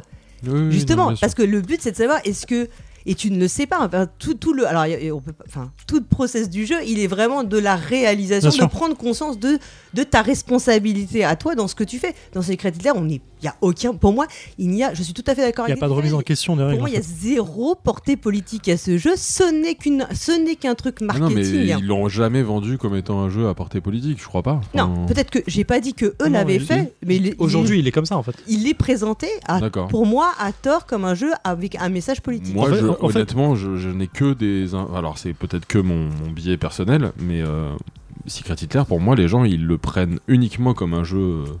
De, à rôle caché euh, plutôt efficace. Oui, mais Non, mais dans le sens où personne ne nous dit on va jouer à Secret Hitler parce que ça va nous. Non, mais c'est le... enfin, si t'as des personnes qui disent ça, dans ton entourage, euh, je, te, pose, non, mais, non, dans Le sens où ça va permettre de réfléchir sur ce qu'on est en train de faire. Personne ne dit ça, si. non, mais personne, comme personne ne dit euh, c'est cool de jouer des fascistes, jouons-y. L'idée, non, mais bien sûr.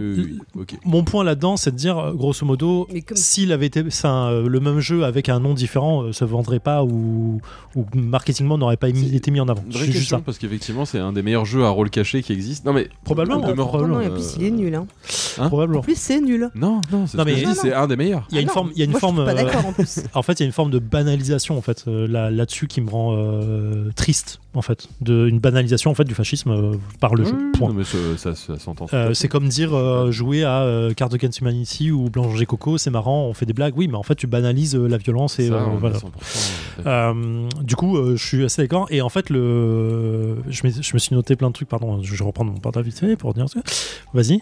Tu veux dire autre chose? J'allais dire. Euh, est-ce que on va, on va en parler des heures, mais du coup, parce que là, effectivement, il y a, y a l'exemple de Train et après il y a Secret Hitler qui en plus partage. Euh, non, mais je change pas euh, que sur Secret Hitler, mais vas-y. Mais c'est quoi C'est le même problème. Et je, je, je, ne joue pas aux jeux vidéo, j'en sais rien, mais c'est le même problème quand on joue un personnage dans un jeu vidéo qui est euh, dans l'armée allemande, par exemple, et qui. Euh, est-ce que c'est juste pour savoir hein, quelle est la frontière entre ce qu'on interprète, c'est toujours pareil, euh, et ce qu'on ce qu'on véhicule, ce qu'on fait vivre à, des gens autour de la table, ou ce que nous on vit en tant que joueur. C'est le fameux cercle magique. Hein, c'est ce que mmh. tu l'as dit, c'est ça. Mais en fait, Soit on décide que c'est une bulle totale qui est infranchissable et que on n'en sort pas et que c'est juste pour le moment X et que c'est ça en fait. Euh, en fait, il y a, y a, un sens de qu'est-ce que tu. Pour moi, hein, je fais vraiment, c'est mon, interprétation du truc, c'est qu'est-ce que tu mets en avant pour faire de l'argent, marketingement, commercialement. Euh, si demain ton propos c'est de dire et c'est un jeu vidéo. Et regardez, vous jouez un SS du Troisième Reich et c'est trop cool parce que vous avez torturé des gens et tué des gens. Et que ton but c'est de faire de l'argent là-dessus pour moi, il y a un souci. Personnel, encore une fois. Hein. Si, euh, si le but il a à, portée éducative réelle, euh, il faut voir le fondement du truc. quoi. Mais effectivement, dès que tu vas taper un, sujet qui est, euh, qui est limite, limite pour plein de raisons, hein, genre euh, euh, ethniquement, euh, ethniquement bizarre, borderline, sexuellement bizarre ou tout ce que tu veux, il faut se poser les bonnes questions. Et en fait, la question c'est pourquoi tu veux le faire? Est-ce que tu t'en sers comme un argument marketing pour faire de l'argent? Pour moi, c'est pas ok ou est-ce que tu t'en sers parce que tu as envie de mettre en avant quelque chose et de le dénoncer? Et dans ce cas-là, ça demande d'être accompagné correctement pour pouvoir le faire. C'est pas toi dans ton, dans ton coin que tu dois le faire. Euh, et pour rebondir sur ce que je voulais dire d'ailleurs, j'avais noté, mm. j'avais joué à un jeu, euh, à un PEL, alors j'ai plus la date, c'est pas l'année dernière, c'est celle de l'année d'avant, qui avait été fait par une petite euh, association qui voulait expliquer et je m'excuse parce j'ai plus ni le nom du jeu ni le pays d'Afrique que ça concernait, mais la, colonisation. Et en fait, chacun jouait une tribu euh, de ce pays et, euh, et, dont une des personnes autour de la table jouait euh, les, colonisateurs. et le but était de se dire qui gagne. Et en fait, tu pouvais tout faire. Tu pouvais, alors mécaniquement, le jeu avec plein de problèmes, tout ce que tu veux, mais l'intention était intéressante de dire en tant que moi, chef de tribu d'un village, je pouvais faire la guerre à un autre village, prendre des, des, prisonniers et les vendre euh, comme esclaves. Et en fait, du coup, mon, mon point de, de, mon argumentation de le dire là, c'est que moi, quand je jouais au jeu, j'étais en train de dire les gars, si on s'entend tous, on gagne tous. En termes de points, on gagne. Humainement, on gagne. On va mhm. tous s'enrichir les uns les autres, mais on va pas faire de mal, on va pas faire la guerre, et la personne qui joue la colonisateur va perdre. Impossible de jouer comme ça parce que c'est un jeu, entre guillemets, et les gens sont contents de pouvoir faire plus de points, veulent tenter de faire plus de points, veulent tenter de faire un coup fourré, tout ce que tu veux, et du coup, ça entraîne la trahison, ça entraîne le fait de faire tes prisonniers, ça entraîne et en fait, la personne qui est à la fin, c'est la, la, personne qui colonise. Et du coup, c'était tout l'intérêt de ce jeu-là, je pense, qui n'était pas forcément comme ça, mais de dire, bah en fait, l'expérience de jeu, c'est de mhm. dire où la règle te permet de le faire. Est-ce que tu autorises la règle à faire ce genre ça? Est-ce que tu vas suivre la règle là-dedans? Ou est-ce que tu vas essayer de trouver un biais différent pour le faire? On n'est pas loin de l'expérience de 1000 grammes ou truc comme ça, qui est de dire mhm. Euh, le refus de l'autorité, ou ainsi de suite. Du coup, c'est super intéressant en fait de, de se dire que euh, par, par ce biais-là euh, d'un jeu éducatif et qui reste dans ce cadre-là, de se dire à quel moment en fait j'ai envie d'arrêter parce que ça me plaît pas ce que je suis en train de faire en fait. Ok le, d'entraîne, le, jeu est moins éducatif que vraiment basé parce qu'en fait il appartient à, un, truc sur vraiment sur l'empathie en fait le fait d'éprouver mhm. de te placer face à c'est pour ça que vraiment le, jeu après te laisse la liberté de savoir comment tu veux terminer la partie.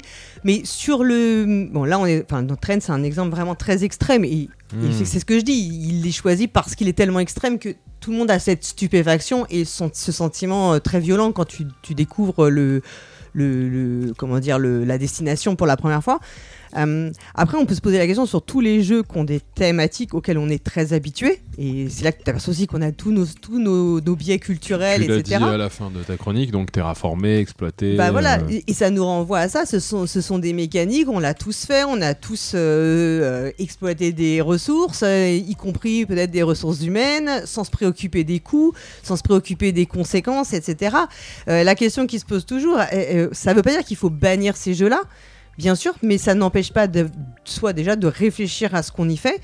Et la question, elle est aussi toujours de, savoir. D'abord, le problème surtout, c'est qu'il n'y a que ça, que les jeux qui proposent ce genre de modèle. Les jeux qui proposent un modèle différent sont quand même beaucoup, beaucoup moins nombreux. Hein. Le grand modèle, c'est quand même le jeu d'exploitation de ressources ou de colonisation ou hein, classique. Et puis il y a tous ces jeux qui euh, déjà qui choisissent aussi des parties pris qui vont te faire éprouver des moments de satisfaction à, euh, à, faire des choses qui, euh, bah, historiquement, peut-être, euh, ont été vraiment dégueulasses. Et c'est toutes les, problématiques, par exemple, d'utiliser des éléments historiques, des personnes historiques, des personnages historiques qui ont été des véritables salopards, et, de créer dans l'imaginaire du joueur, en fait, de l'associer à un, pouvoir bénéfique, par exemple.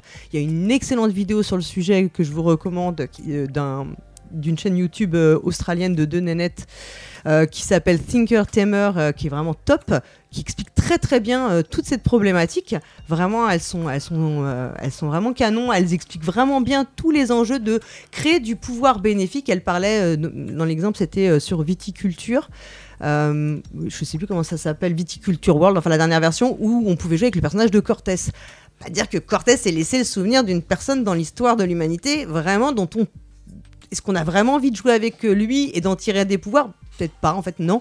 Non, et on a le droit aussi, je pense que c'est aussi une responsabilité. Je dis, les gens ne sont pas obligés de faire, les gens font toujours ce qu'ils veulent. Moi, il n'y a pas de souci là-dessus. Tu, dis, il n'y a pas d'injonction en fait. Il n'y a pas d'injonction, mais chacun ça vous avez le droit de vous questionner, d'abord, c'est toujours quand même mieux. Et puis surtout, il faut pas vous étonner si après, ben, les, on vous questionne enfin, sur les sujets, sur les choix que vous faites. Euh, j'ai l'exemple d'un jeu où quand tu fais la remarque, on, mais on, a l'impression qu'on la personne elle tombe des nues alors que le sujet il est connu, reconnu, et, etc. C'est encore une fois le, cercle magique peut-être. Les gens ne se posent pas la question parce qu'ils sont en train de jouer. Mais je sais pas. Hein, je... Non, là, c'est pas même pas la question du cercle magique. Enfin, je, je, vois pas le rapport avec le cercle magique. Que bah, tu... Dans le sens où je suis dans ma bulle, donc euh, je ne fais pas attention à, l'impact que ça a, puisque ça va bah, se à un Je pense que quand tu édites un jeu ou que tu es auteur d'un jeu et que ah tu le mets. Voilà, moi je parlais plutôt de la. non, non, moi je parlais de la réaction d'un éditeur en fait euh, sur un, jeu précis, quoi. Ok. Euh, Mais et le cercle magique, on n'a pas forcément tous euh, la volonté de rester enfermé dans le cercle qu'on a conçu pour nous. C'est vraiment ça, aussi, quoi. Ouais, y a une Moi, il y a, un, podcast, je crois que c'était dans Cognitive Gamers, qui est un podcast américain, où le mec à un moment parlait de, euh, la mécanique d'esclave dans les, dans les jeux, justement, euh, qui est très souvent euh, connoté sur c'est une ressource facile, pas chère, et qui va t'aider, entre guillemets, ou qui t'apporte un point négatif à la fin, ou un truc comme ça, mais qui a pas une, qui une facilité de jeu plutôt qu'une qu'une contrainte. Et en fait, il avait une, une approche qui, du truc qui était intéressant de dire on a très souvent euh, l'idée de dire que euh, dans un thème euh, qui, est très lié à ça, de colonisation, on traite l'esclave comme une ressource simple. Et en fait, on en oublie que comment c'était vraiment traité à l'époque. Donc, on décorrélait complètement mmh. l'idée de, de, l'esclavagisme.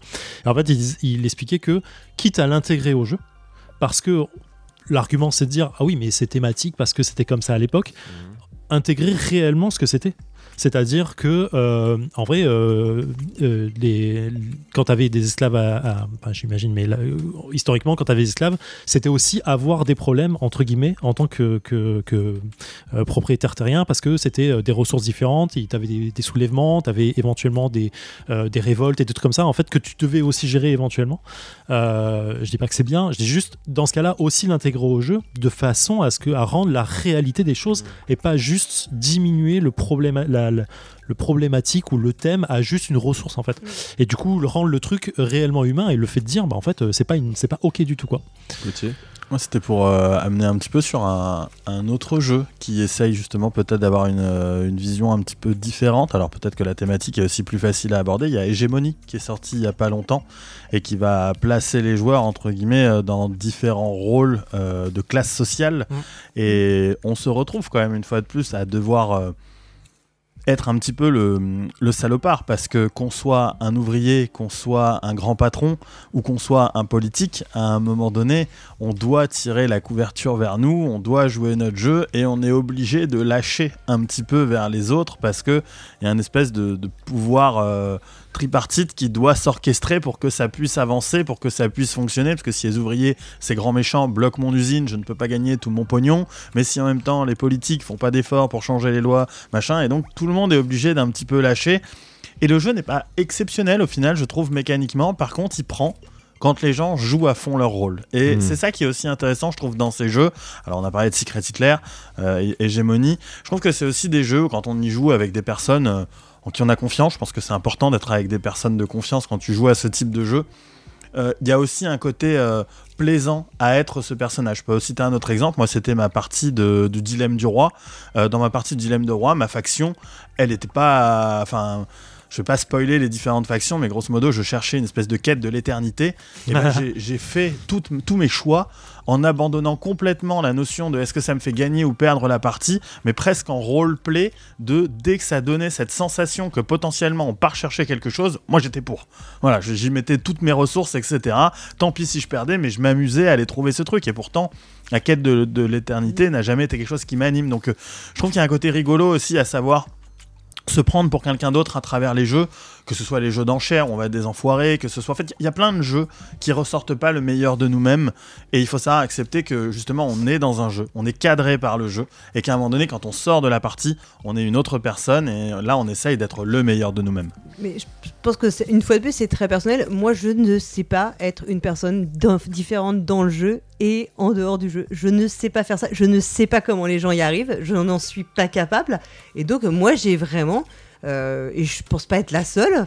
Il y a vraiment des trucs où c'est ça va trop loin pour moi. Enfin, je ne peux pas. C'est mmh. intéressant parce que toi qui es une, une, grande joueuse de jeux de rôle, effectivement, qui doit. Euh, enfin, il y a quand même. Alors, tu nous l'as dit dans ta chronique dans l'épisode dernier, mais évidemment, le jeu de rôle n'est pas nécessairement là pour euh, nous faire vivre quelque chose qui est complètement différent de la réalité et avec des règles et machins, mais n'empêche que euh, sur des. C'est.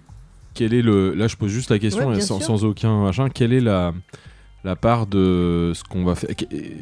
On joue à une partie de jeu de rôle, il nous arrive quelque chose. Euh, euh, l'univers veut que dans cet univers, par exemple, je vais dire n'importe quoi, un univers de jeu de rôle où la femme est très peu considérée. C'est c'est acté, c'est comme ça que ça se passe dans cet univers-là.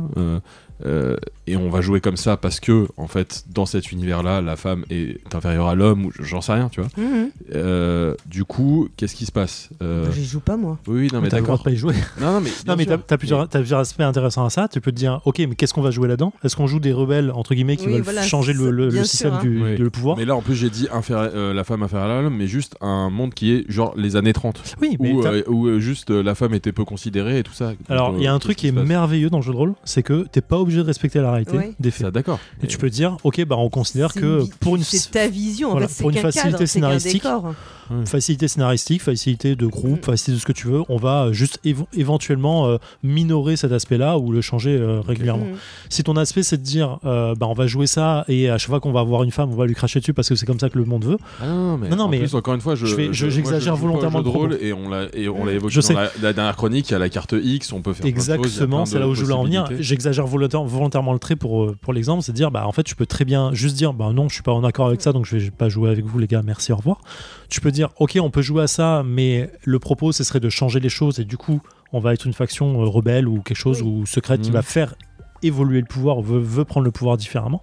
Et ça peut être intéressant hein, de dire, ok, bah, on va prendre le pouvoir, mais pour mettre quoi en place Peut-être un pouvoir inverse qui est finalement pas mieux, ou ainsi, donc, je ne vais pas rentrer dans le détail. Euh, mais, et j'en ferai sûrement une chronique un jour, mais euh, tu as le GN qui, qui explore et je parle pas de GN euh, Heroic Fantasy où tu as des orques et des trucs qui l'un dans l'autre euh, est une forme de ressemblance avec euh, certains aspects de du racisme humain aujourd'hui. Mais tu as aussi as aussi des GN où tu vas ce on appelle vulgairement les GN Ashwin, où le but c'est d'aller explorer des choses qui sont volontairement violentes ou volontairement, enfin je dis volontairement dans le sens, te mettre dans une situation où tu vas chercher des émotions qui sont un peu, un peu extrême. Voilà. Euh, extrême dans le sens euh, tristesse, euh, deuil, ce que tu veux pour pouvoir évoquer quelque chose. Je, ferai une chronique sûrement sur le GN de ça. J'ai énormément de choses à dire. J'en ai vécu des trucs assez affolants. Mais du coup, ça demande en fait une, une forme de prise de conscience de ce que tu vas faire, des trigger warnings au tout début en disant attention, on va explorer ces thèmes-là. Si vous n'êtes pas en accord avec ça, ainsi de suite et c'est assumé parce que c'est dans un cadre privé aussi, ça peut être dans un cadre euh, rassurant parce que le, tous les jeux de ce type-là veulent prendre soin du joueur et de la joueuse euh, en amont et après le jeu, donc euh, on peut rentrer dans, dans ces genres de détails après, enfin dans une chronique. Mais voilà, donc tout est possible, mais le tout c'est de savoir c'est quoi le but. Yes. De, tu, peux, tu, peux, tu peux faire un, jeu où tu joues Hitler, ou tu, tu, peux faire un Secret Hitler sans aucun problème quel est le but de ça en fait? Est-ce que c'est d'apprendre euh, comment la fascisme fonctionne? Est-ce que c'est juste euh, rigoler entre potes et dire euh, ok bah on crache sur les gens, on prend le pouvoir et machin? En fait, le tout c'est de dire est-ce qu'on est, est-ce que c'est quoi le but? Est-ce que je suis ok avec ça pour y jouer Dans quel sens? Point barre. Très bien. Mon point de vue. Parfait. on passe au deuxième interlude de, ce soir. Et pour rebondir sur une petite partie de la, la chronique de Paul Gara, rapidement, je vais vous poser une question ouverte, mais euh, je, je suis même pas sûr de vouloir passer en amont, donc euh, c'est peut-être un peu un petit peu trop euh, compliqué comme question. Mais pour vous là comme ça, si vous deviez penser, quel est le thème qui serait le plus dur à adapter en jeu de plateau?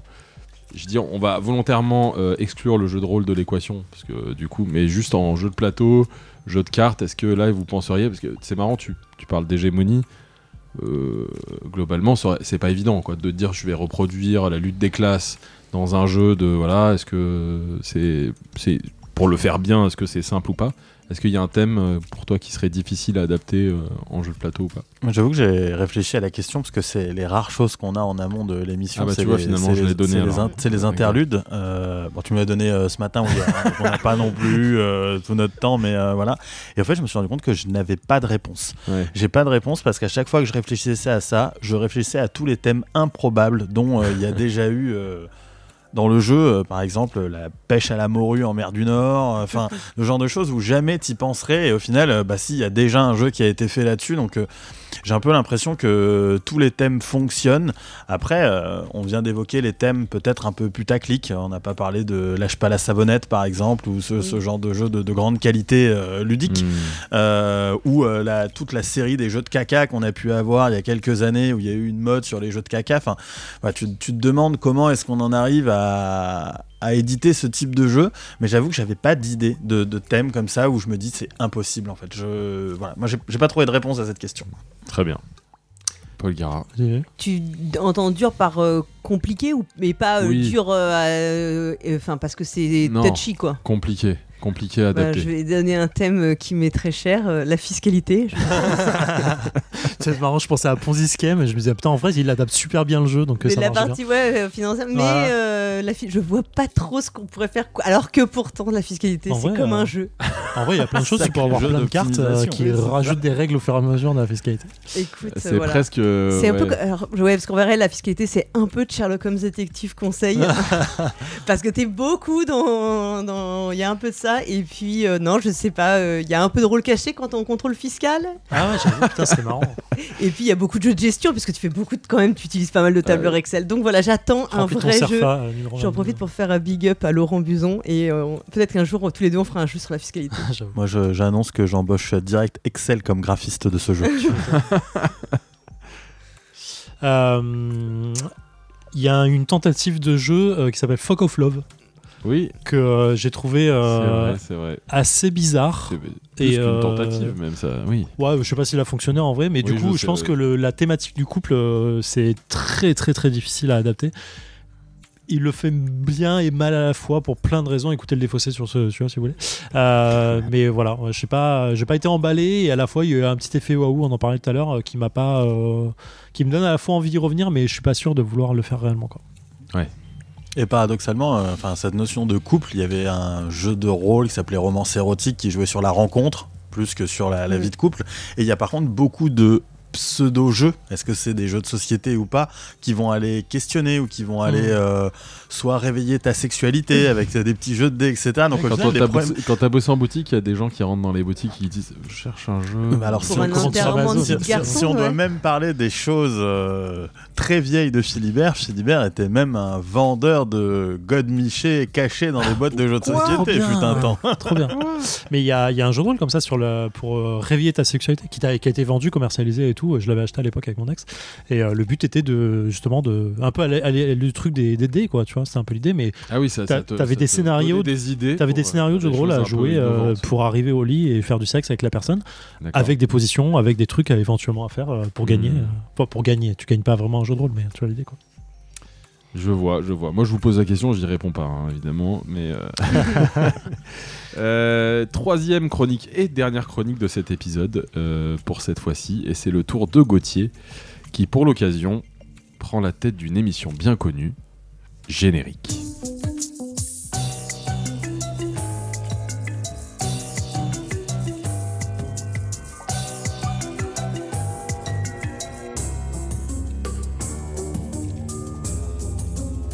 Bonjour et bienvenue dans ce nouveau numéro du Dessous des cartes. Aujourd'hui, on se retrouve pour parler jeux de société, mais pas n'importe comment. On va essayer de vérifier le vrai du faux de quelques chiffres qu'on entend un peu partout. Mais surtout, on va essayer de comprendre. Alors, sortons nos cartes. Mais non, pas du tout. Nous ne sommes pas dans la fameuse émission d'Arte Le Dessous des cartes. Mais je rêvais de faire une introduction sur le même rythme. Oui, j'adore cette émission. Et oui, j'ai dit que je ferais une chronique sérieuse, mais jamais je n'ai dit que je serais moi-même sérieux. C'est parti, commençons par un état des lieux de 2023. Combien y a-t-il de jeux de société qui sont sortis? Les plus audacieux oseront le chiffre de 1500 nouveaux jeux et ils ont sans doute raison. En réalité, personne ne sait exactement combien de jeux sortent chaque année. Pourquoi Car la manière de compter change. D'ailleurs, si l'on commençait ma chronique sur la définition de qu'est-ce qu'un jeu, vous avez deux heures. La durée de l'émission, ça tombe bien. Je déconne, c'est pas le sujet du jour. Néanmoins, pour compter, il faut définir ce qu'on compte. Par exemple, une extension. On compte ou pas? Non. Oui. Non. Ok. Maintenant qu'on est d'accord sur les extensions ou pas, on compte les stand-alone Oui. Oui. Oui. On avance, on avance, mais les déclinaisons, ou compte ou pas? Par exemple, Dixit 32 ou Définature, les écailles de poissons des mers d'eau beaucoup trop salée. Non. Oui. Oui. Allez, je continue avec mes questions de merde. Les action, les action games, on les compte? C'est quoi les action games en fait? Les action games, ça va être par exemple Looping Louis.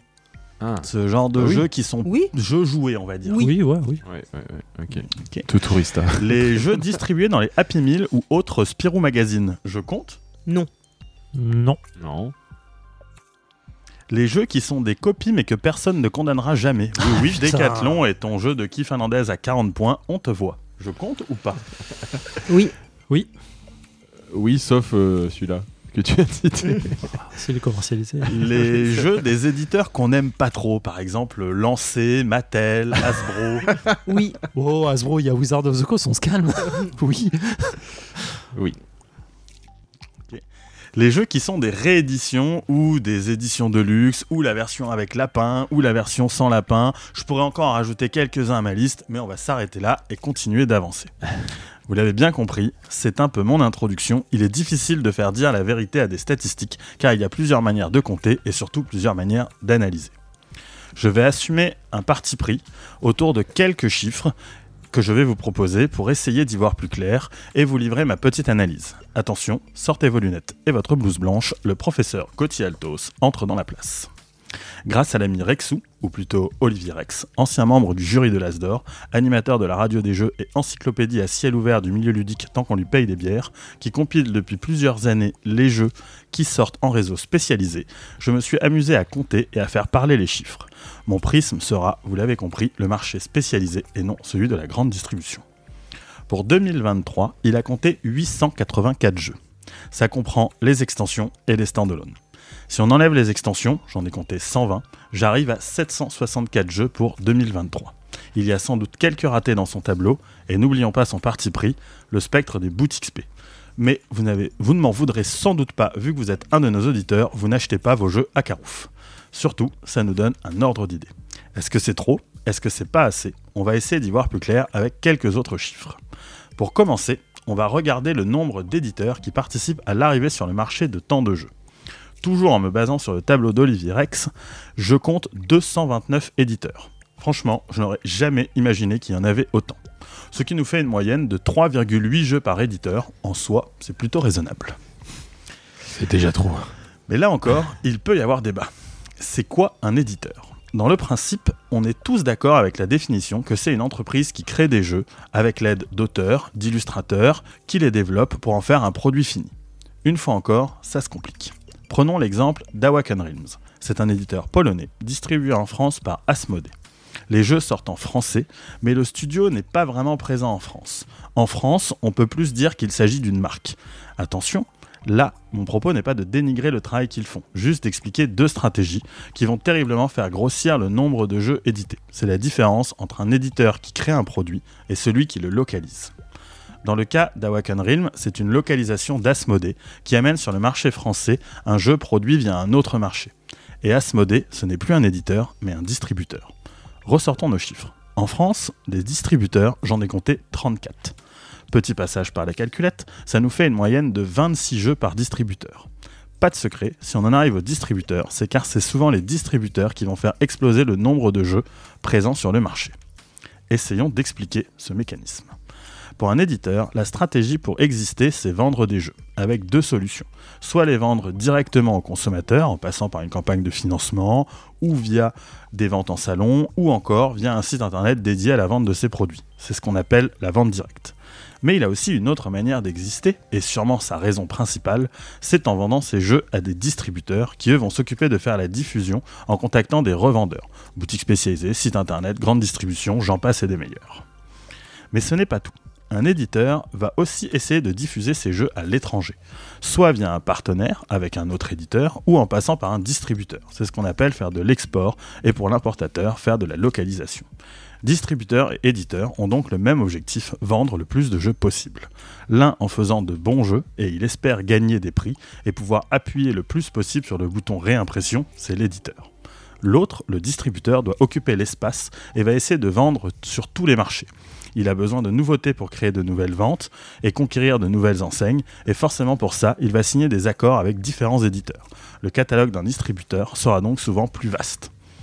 Si on prend l'exemple d'un petit éditeur comme Cosmoludo, il crée une image de marque en proposant uniquement des jeux abstraits. Ils sont au catalogue du distributeur BlackRock, qui viendra étoffer son offre avec par exemple l'éditeur Flying Games, qui est plus spécialisé dans les jeux famille-enfants et encore avec bien d'autres. Attention, je ne suis pas en train de dire que les éditeurs sont gentils et qu'ils soignent leur création et que les distributeurs sont des requins qui vendent tout et n'importe quoi. Prenons l'exemple de Matago. C'est un éditeur. Et en bonus, ce sera notre champion 2023 des sorties avec 62 jeux, dont 15 extensions. Mais surtout, ils ont 54 localisations. Mmh. La question pourrait être pourquoi faire autant de localisations? Soyons honnêtes, ça ne coûte pas cher. Déjà, assumons-le, il y a de très bonnes localisations. Donc, on n'est pas à l'abri de sortir un bon jeu. Mais surtout, il y a juste à payer la traduction, un peu de graphisme, de mettre tout ça en forme et le tour est joué. Sachant que très souvent, c'est l'éditeur de la version originale qui va gérer la production, il n'y a plus qu'à mettre le produit sur le marché. Vous me direz, mais pourquoi tous les éditeurs ne font pas ça? Si c'est si facile, on aurait tort de s'en priver. Vous avez raison. Mais il y a un mais. On ne gagne pas aussi bien sa vie avec un jeu localisé qu'avec un jeu qu'on a nous-mêmes créé il faut payer l'éditeur original, soit via un système de royauté sur la valeur de vos ventes, ou en lui achetant directement la production sur laquelle il aura pris sa part de marge. Je prends un peu de temps pour mieux expliquer ça. C'est dans les canapés feutrés des salons, là où se brasse la thune du milieu ludique, que se signent les contrats export il y a grosso modo deux façons pour un éditeur d'exporter son jeu. Soit via un accord de royauté, je te vends la licence de mon jeu, tu en fais la traduction, tu refais la maquette, tu gères la production, tu t'occupes des ventes, et en contrepartie, tu me reverses un revenu sur le volume de tes ventes. Ce n'est pas la forme d'accord privilégiée, car les revenus générés sont faibles, autant pour l'éditeur original que pour les auteurs, qui sont souvent rémunérés sur le pourcentage de royauté mais ça permet de toucher des marchés avec des barrières, des barrières douanières plus importantes ou des pays à faible potentiel. L'autre option, c'est de vendre directement le produit dans une autre langue. Par exemple, je signe un jeu avec un Italien, je m'occupe de la trad, du maquettage, je lui vends un produit fini qui n'a plus qu'à proposer à ses clients. Résultat, je gagne plus d'argent et l'éditeur étranger a un produit clé en main, à chacun de choisir son option. Voilà pour le joyeux monde des éditeurs. Mais il y a un dernier point à soulever, la double casquette. Reprenant l'exemple de nos amis de chez Matago. Ils sont éditeurs, mais ils sont aussi distributeurs via leur société Surfing Meeple. On en revient à la stratégie de proposer des jeux pour plusieurs marchés différents. Matago est un exemple, mais Yellow est aussi éditeur et distributeur. Hachette Board Game l'est aussi, via plusieurs sociétés qui lui appartiennent, tout comme Asmodee. D'une certaine façon, c'est presque la norme d'être éditeur-distributeur. Les géants du secteur, Hasbro, Mattel, Lancé, ont tous leur société de distribution. Mon propos ne juge pas les stratégies pour savoir lesquelles sont les meilleures, mais essaye plutôt d'expliquer les raisons de la présence de si nombreux jeux sur notre marché. Et j'espère que maintenant, vous y voyez plus clair. D'ailleurs, c'est quoi notre marché? C'est un marché estimé à 568 millions d'euros de chiffre d'affaires en 2022. Là encore, difficile de vérifier ce chiffre, tout comme le chiffre qui dit qu'environ 30 millions de jeux ont été vendus en 2022. Mais ça donne un ordre de grandeur. Pour comparer avec le marché mondial du jeu de société, c'est les États-Unis, avec un marché estimé à 1,7 milliard qui est considéré comme le plus gros marché du jeu de société. Et si on pousse la comparaison, le marché américain n'est pas du tout structuré comme le marché français, ni même le marché allemand. Mais ce sera peut-être l'objet d'une autre chronique. Le marché français a la particularité d'être parsemé de centaines de petites boutiques. On en compterait environ 700. Attention, beaucoup sont loin de l'image qu'on peut avoir d'un temple du jeu rempli de petites pépites, mais sont des mix entre librairies, magasins de jouets ou magasins de jeux en bois. Mais une sélection y est faite et des vendeurs connaisseurs pourront vous conseiller, même sur des rayons réduits. Si les jeux se vendent aussi dans beaucoup d'autres, mais les jeux se vendent aussi dans beaucoup d'autres circuits, comme la grande distribution, les sites de vente en ligne, spécialisés ou non, les grandes enseignes de magasins de jouets. D'ailleurs, la plus grosse part du marché français est dans ces secteurs. Si l'on prend les chiffres NPD, on peut estimer que 70% du marché se fait hors des boutiques spécialisées. Attention, il s'agit ici encore d'une estimation. Ce n'est pas, il n'y a pas de chiffres qui remontent de manière groupée de ce secteur. Mais en croisant les chiffres de quelques gros distributeurs du marché, j'ose cette estimation. Si l'on continue avec quelques chiffres, les jeux profitent d'une large diffusion grâce aux 400 cafés-jeux et 1200 festivals qui ont lieu chaque année. C'est une chance du marché français d'avoir la présence d'autant de lieux de diffusion qui vivent grâce à des passionnés et qui permettent à énormément de petits jeux d'exister. Je dis petit jeu, car teasing d'une autre chronique, on pourrait s'amuser à calculer la durée de vie d'un jeu, et spoiler alert, elle ne sera pas bien longue. Soyons optimistes ou pas, le jeu dans son ensemble se porte plutôt bien, et le gâteau continue de grossir avec des progressions de croissance prévues dans les années à venir. Le nombre de sorties ne risque malheureusement pas de baisser, surtout si on le compare à d'autres secteurs comme le livre ou les jeux vidéo. Et voilà, l'essentiel du dessous des jeux, c'est terminé. Je vous dis à très vite pour un prochain numéro. Merci beaucoup Gauthier pour cette chronique chiffre. Promesse tenue par rapport au deuxième épisode. Promesse tenue, j'ai donc bien fait ma chronique sérieuse. beaucoup de choses à dire.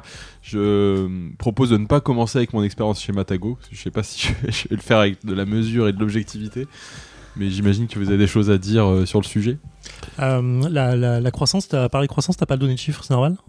Oui, elle est estimée à peu près à 4% de croissance dans les 2-3 années à venir. Mais Et sur 2023, tu l'as ou pas? Sur 2023, non, parce que les chiffres 2023 sont pas encore sortis, donc je n'ai pas encore la croissance 2022 par rapport à 2023. Mais... Après, je pense que, euh, parce qu'on va pas rentrer dans tous les détails des chiffres, la croissance, euh, elle serait analysée quand même avec euh, beaucoup de pincettes parce qu'on a une explosion du JCC actuellement qui est compté dans le jeu de société et qui, entre guillemets, fait que le jeu de société, on va dire plus classique, si on ressort du JCC, forcément a des parts de marché qui baissent, mais qui sont compensés par un autre secteur de ce même euh, secteur qui augmente. Sous-secteur dans le secteur. Ce qu'on peut dire, pardon, c'est juste que pour rebondir sur ta question, c'est euh, ça fait 15-20 ans que la croissance est à deux chiffres euh, ou proche. Ou, elle est à deux chiffres en oui, alors, oui, bien sûr. Voilà. Elle était à euh, deux chiffres grosso modo jusqu'au Covid. Le Covid a fait exploser les chiffres pendant les, deux dernières, pendant les deux années Covid. Suite à l'année Covid, il y a même eu une baisse mm. de, de croissance. C'est la première fois que ça arrivait. Et là maintenant, on repart sur des croissances, mais on est sur une forme de stabilisation entre guillemets du marché qui croît moins mm, vite qu'il mm, n'a plus croître, mais il a eu un, un boost énorme avec les années Covid. Ouais, bien sûr. Mais tu vois, deux points euh, là-dessus. Un, pourquoi je disais, du coup, c'est marrant que tu en parles du JCC. Tu vois, je disais dans ma chronique, débat à savoir si c'est un jeu de société ou pas, hein, parce que du coup c'est un sous-secteur du jeu de société, on le dit. C'est pas faux. Euh, euh, pour dire jamais raison. Et c'est pas faux. Deuxième point, je disais ça parce que j'ai commencé une série d'interviews pour 6388 que j'ai pas encore mis en forme, mais l'idée c'était justement d'expliquer les le cheminement de, de, de, la création ludique, de l'auteur, illustrateur, jusqu'à euh, la personne qui consommateur pur, euh, en passant par toutes les phases que je viens de décrire, et en sous-phase même. Et en fait, à un moment, j'ai interviewé euh, des éditeurs, je vais pas les citer parce que le truc n'est pas encore sorti, mais l'un d'entre eux m'a dit, en phrase un peu choc, et je trouvais ça intéressant de dire, on parlait justement du, de la croissance du milieu et de la thune qui se fait un peu là-dedans. Et il disait, en tant qu'éditeur, l'enjeu c'est de survivre. Parce qu'en vrai, euh, la thune, euh, c'est pas chez nous qu'elle est, quoi. Et il dit, tu verras bien que 2023 va finir, on sera encore sur une croissance à deux chiffres. Mais tous les éditeurs, euh, ou proches en tout cas, je te vois d'autres la tête, tous les éditeurs, illustrateurs et auteurs auront fait entre moins 15 et moins 20%. Et je dis, mais dans ce cas-là, où est la thune? Il me dit, bah, oh, sur ceux que j'ai pas cités, grosso modo. Et en fait, du coup, l'idée distributeur-éditeur, quand tu veux lier les choses, elle est normalement évolutive euh, comme un Pokémon. Quoi. Tu veux devenir plus fort, euh, avoir plus de thunes. Tu prends tout ce que tu peux avoir, euh, surtout la part de marché. Parce que ce que tu dis pas dans ta chronique, qui aurait été super intéressant, c'est quand tu regardes 100% du prix d'un jeu, qui prend sa part dans les 100%, euh, qui a la plus grosse marge, au-delà du ludicaire, qui est quand même sa plus grosse marge, raboter de la TVA, je vais pas rentrer dans les détails, ça reste quand même le, le, distributeur qui se, qui se gave le plus, entre 35 et 40% en moyenne. Quoi. Ça va dépendre, tu donnes la tête, ça dépend, mais ça dépend des distributeurs, et je le sais de ça, ça, va, ça va dépendre de, beaucoup de choses. En fait, je voulais pas euh, aller sur justement la répartition. c'est ce qui a le plus, enfin pour moi, c'est ce qui a vraiment le plus intéressant. De qui gagne le plus, parce que c'est le plus intéressant et en même temps c'est questionnable. C'est-à-dire que j'entends cette notion que c'est le distributeur ou du moins les boutiques qui se font la plus grosse marge. Mais ça veut pas dire qu'ils sont les plus riches. Mais hein. il faut regarder justement combien ça coûte. Et en fait, c'est là où c'est intéressant, c'est que des éditeurs, les éditeurs, c'est eux qui ont très bien vendu. C'est-à-dire que éditeurs, des éditeurs récemment, il y a eu plein de rachats d'éditeurs. Il y en a plein qui ont réussi à bien se vendre, mais c'est compliqué de bien se vendre. En fait, tu vas bien te vendre quand tu vas avoir ce qu'on appelle une locomotive. Et les locomotives actuellement, c'est quand même ce que cherchent euh, beaucoup beaucoup d'éditeurs. Et c'est la raison d'ailleurs aussi pour laquelle il y a une telle profusion de jeux, c'est que tant que je n'ai pas cette locomotive, je sors des jeux pour essayer de l'avoir avec plus ou moins de réussite, avec plus ou moins de travail, avec les moyens que j'ai euh, pour y arriver. Mais en fait, plus j'investis dans un jeu et je sors un seul jeu, plus je prends de risques importants en cas d'échec de celui-ci. Alors qu'à sortir plusieurs jeux, peut-être moins travaillés, mais qui m'ont demandé entre guillemets moins d'enjeux financiers pour les créer, c'est un calcul, je réduis ma part de risque. En tout cas, tant que je suis petit. Et si on prend le cas d'un Days of Wonder, quand ils appuient pour euh, la je ne sais combien fois sur reprint de, des Aventuriers du Rail, et je parle pas des nouveaux qui créent, hein, je parle euh, le tout premier, mais en fait là la machine à cash elle est énorme parce que ils font plus que très peu de travail maintenant sur ce jeu. Mais c'est sûr que oui, euh, les distributeurs font de l'argent. Mais en même temps, bon, j'aime bien l'exemple des Aventuriers du Rail, mais bah c'était pas la c'était pas la même époque quoi. Je veux dire, aujourd'hui trouver un evergreen trouver un, hit, trouver machin, c'est de plus en plus dur. Aussi parce que euh, voilà, c'est de plus en plus dur aussi parce que euh, parce que c'est pas qu'il y a trop de jeux qui sortent, c'est qu'il y a aussi euh, le marché est plus le même, c'est plus les mêmes personnes qui jouent, c'est plus euh, la, même accessibilité. Enfin, il y a plein de choses qui, vont machin. Mais euh, très bon exemple au demeurant, les aventuriers du rail continueront de se vendre. C'est juste que faire aujourd'hui les aventuriers du rail, est-ce que ça, ça, garantissait autant de succès que maintenant? Non. non, et, et d'ailleurs, enfin, pour travailler chez un éditeur, et toi aussi tu bosses en tant qu'éditeur, actuellement, et heureusement d'ailleurs, parce que ça préserve une certaine part de magie, et c'est aussi ce qui fait le charme de nos métiers, c'est compliqué de pronostiquer un certain ah, succès, c'est compliqué de pronostiquer une durée de vie. Il y a pas mal de jeux qui sont plébiscités, et qui sont cités comme euh, des très bons jeux, où les gens vont se dire, waouh, t'as fait ce jeu, euh, mais c'est bon, maintenant t'es à l'abri. Euh, on en parlait avec Théo, donc je citerai pas les chiffres parce qu'il a envie de le faire, mais sur certains jeux, les gens lui disent, mais c'est bon, t'as sorti ce jeu, mhm. trop bien maintenant, et en fait, quand on voit les chiffres du jeu, en réalité, bah, Ouais, il est pour une année quoi. Marché voilà, mais il a pas fait grand chose d'autre. Marché de demande. Euh, aujourd'hui, euh, tu as bah, besoin d'un frigo chez toi. Tu vas acheter un frigo, tu vas le changer tous les 10 ans. Euh, t'as pas besoin d'un jeu, d'un aventurier du rail et tout. Tu peux pas savoir. Non, mais t'as aussi, as aussi la profusion, la profusion versus la, le, le, avant quand les aventuriers sont, ils sont sortis, t'avais mille fois moins de jeux à la proposition. donc il y avait aussi ça qui, qui marchait. Euh, deux points qui sont euh, dont je me souviens, dont j'avais plus en tête, mais tu parlais de, du nombre d'éditeurs euh, qu'il y avait en France. C'est intéressant, ce serait intéressant, mais j'ai pas les chiffres, de voir le nombre de nouveaux éditeurs qui ont été créés du 1er janvier au 31 12 2023 versus le nombre d'éditeurs qui ont fermé sur la même période. Mm. Parce qu'en vrai, je suis pas persuadé qu'on soit en positif. Et euh, j'ai dit je suis pas persuadé. Et quand tu dis il y a des, éditeurs qui se sont fait racheter par des gros groupes et ainsi de suite et qu'ils euh, sont bien vendus, on compte pas non plus les studios qui ferment à l'intérieur parce que euh, bah, finalement bah, il n'y a aucun jeu qui a vraiment fonctionné. le coût de fonctionnement de, la boîte est beaucoup trop grand par rapport à ce, que, ce, qui, est, ce qui est vendu et ainsi de suite. Et aujourd'hui un, jeu qui se, un jeu qui se vend bien c'est combien d'exemplaires moi, qu'on considère une réussite, on va dire commerciale, dans le sens où on est positif à la fin sur bilan. Enfin, c'est impossible de moi, mon avis, voilà. Si, si tu, me demandes à moi, Mathias Guillot, éditeur de, de, jeux de société, euh, aujourd'hui, je pense qu'à travers les années, ce chiffre a changé et qu'aujourd'hui, vendre moins de 5000 boîtes d'un jeu, c'est pas terrible. Avant, c'était plutôt moins de 3000, moins de 2000. Et que entre 5 et 10 000, c'est ok. Quand tu commences à passer euh, entre 10 et 30 000, ça commence à être des, très, beaux succès. Et au-dessus de 50 000, c'est un hit Je sais pas. Ouais, moi je serais pas, j'irais pas. Moi j'aurais les chiffres plus durs. Moi je, je pense que c'est plutôt à partir de 50 000 qu'on peut se dire que ce jeu il a il a marqué ou qu'il commence à ah perdre. en fait, il faut, il faut savoir que ça a marqué mais, sur 50 000, mais en fait justement c'est surtout que actuellement on est sur un marché où un éditeur grosso modo éditer, ne serait-ce que faire un premier print en dessous de 5000 euh, pour moi c'est manquer d'ambition. Et quand on fait un premier print en dessous de 5000 c'est peut-être que déjà on est sur un jeu auquel on croit pas. Peut-être qu'on est justement sur ces fameux jeux de éditeurs, distributeurs. Parce qu'en fait, il faut quand même savoir que sortir un contrat qui dit qu'il doit le faire. Oui, alors non, pas forcément le contrat, justement. Euh, c'est aussi tout simplement le fait que c'est important pour un distributeur, c'est ce qu'on disait, d'occuper le marché.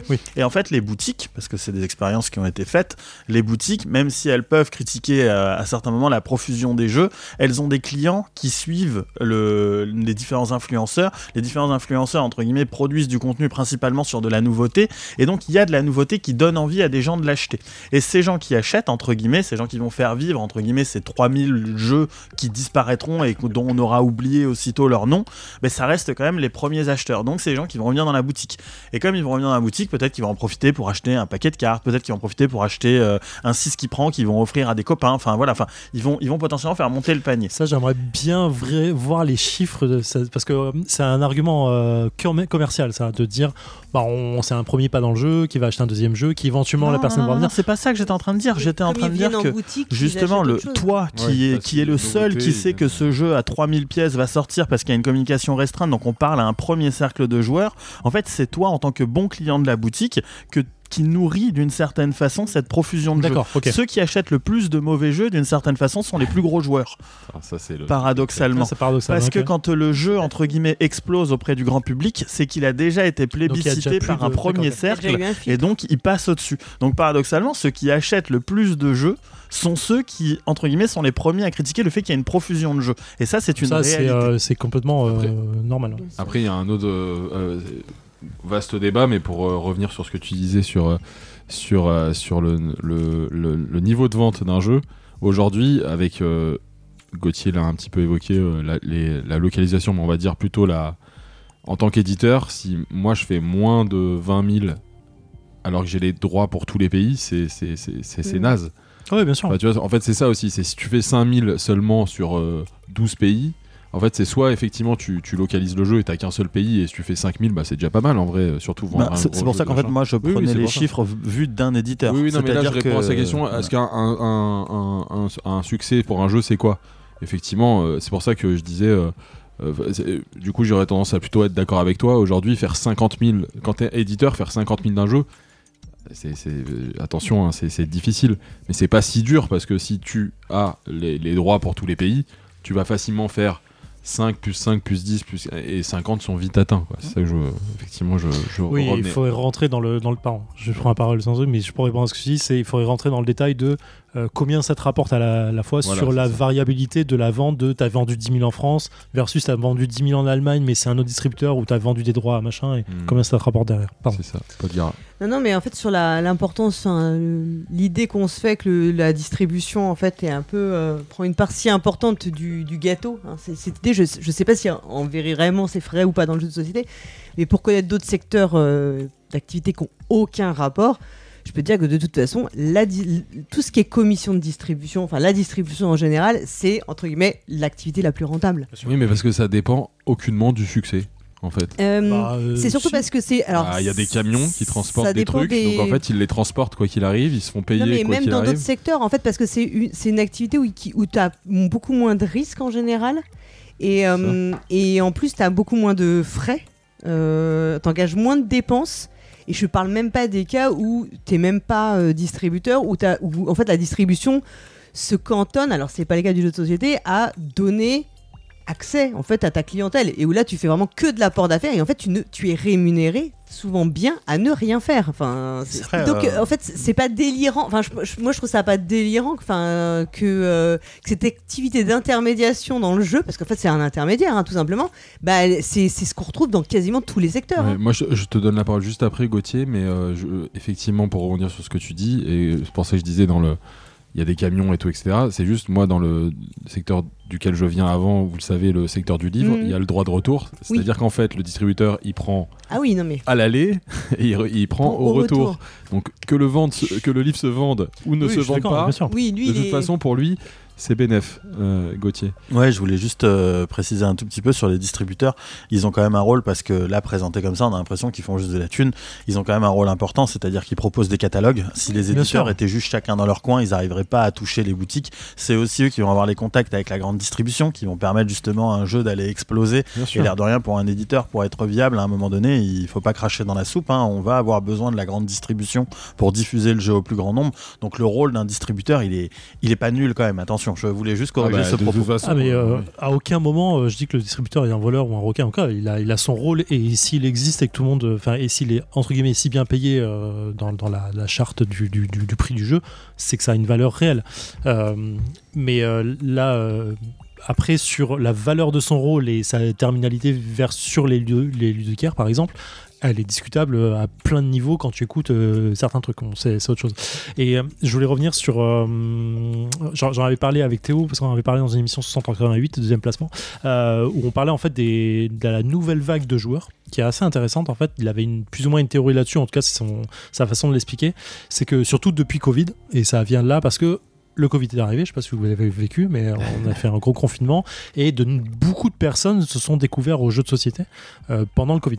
Et euh, du coup, ces personnes-là, en fait, il y a un taux de transformation qui est assez important, euh, qui font que maintenant, ils sont aussi consommateurs de jeux, mmh. dans une moindre mesure euh, que les gens autour de la table, mais qui sont quand même là. Et en fait, ces personnes-là sont du coup des nouveaux, nouvelles arrivants qui débutent le jeu et qui redécouvrent, ou qui découvrent en tout cas le jeu de société et qui deviennent une nouvelle vague de personnes qui vont refaire du rachat de Aventurier du Rail, Aventurier du Rail, Codename et ainsi de suite. Parce que quand ils vont dans les GSS et pas dans les boutiques spécialisées, c'est ce qu'on va leur conseiller par logique parce qu'il y a une forme de euh, prophétie autoréalisatrice de bah, c'est ce qui se vend, donc c'est ce qui doit être acheté, alors qu'en fait, on je dis pas que Codename ou les aventuriers sont un nouveau jeu, hein, loin là, mais l'idée c'est que euh, la vente nourrit la vente euh, finalement un peu là-dessus quoi. Du coup c'est assez intéressant comme système qu'il faudrait pouvoir un peu limiter par des nouveautés justement, des, des, des, des, nouvelles expériences de jeu et ainsi de suite, mais ce qu'on peut essayer de faire. Oh là, je sais plus, je suis fatigué on le savait que effectivement ça allait euh, que des que des chroniques euh, qui euh, qui, qui sont qui, proposent des débats sans fin et interminables où, chacun rebondit les uns sur les autres mais c'est comme ça c'est très bien est-ce que est-ce que c'est tout? Oui on pourrait en dire plein mais une fois n'est pas coutume on finit cet épisode par un dernier interlude et comme les retours du dernier épisode sur la rubrique une question envoyée par une auditrice ou un, auditeur était plutôt bon. On remet le couvert et donc cette fois-ci ce sera une auditrice et j'ai pris une question de Dorine à Calabaricadé que vous êtes plusieurs à connaître ou à suivre. Une question pas du tout polémique, vous me connaissez. Si, comme on l'entend souvent, il y a trop de jeux qui sortent, quels sont ceux qui ne devraient pas sortir Je vous pose cette question. Vous avez le droit d'être méchant. Les mauvais jeux, je fais des gros guillemets, n'est pas une réponse suffisante. C'est dommage parce que j'allais dire les mauvais jeux. Ah, mais c'est marrant, c'est une question que je posais dans le série de podcast que je faisais. C'était pas tant quel jeu ne devait pas sortir, mais à qui la faute, en fait S'il y a autant de choses qui sortent? c'est un peu la même question. Ouais, c'est un peu la même question. La réponse, je dirais, c'est. Euh, en fait, c'est. Je prends des notes en tant qu'éditeur et je pourrais absolument pas donner mon avis. Mais... Non, non, mais enfin, je peux, je peux le dire. Euh, je... Enfin, moi, je crois sincèrement. Enfin, je crois sincèrement. N'importe quoi cette phrase. Euh, les jeux qui ne devraient pas sortir sont les jeux qui te font, en tant qu'éditeur, respecter des contrats avec d'autres éditeurs. C'est-à-dire, euh, si je suis un éditeur qui, euh, qui a un accord avec un éditeur euh, polonais, par exemple, mhm. qui dit bah, tu sors tous mes jeux sur ton territoire et moi je sors tes jeux sur mon territoire, je grossis le trait, mais vous voyez très bien je veux venir là-dedans. Bah, il y a 10 jeux par an qui ne devraient pas sortir parce que on sait qu'ils sont pas très bons et en tant qu'éditeur français, tu sais qu'ils sont pas très bons, mais tu dois respecter ton contrat, ton contrat ou contenter en tout cas ton éditeur en face et du coup, bah, tu les sors quand même. Ces jeux-là ne devraient pas sortir. Ouais. Ok. Tout à l'heure, on avait le. Bah, effectivement, enfin, là, tu viens de le dire, trop de jeux sortent et tout. Vous avez quel sentiment sur les jeux qui. Il y a trop de jeux qui sortent, ok, mais c'est lesquels qui sont en trop en fait? Bah, déjà, les jeux qui sont limite des plagiats, on pourrait se dispenser de les faire. Voilà, on a, il y en a eu quand même quelques cas. Les jeux qui sont vraiment des ressucés de jeux quasiment, euh, enfin vraiment, euh, tu vois, qui sont presque des copies conformes, on pourrait éviter de les faire, quoi. Et après, j'ai envie de dire, bah ouais, les jeux qui sont vraiment nuls à chier. Oui, mais ça, c'est subjectif. C'est vraiment subjectif.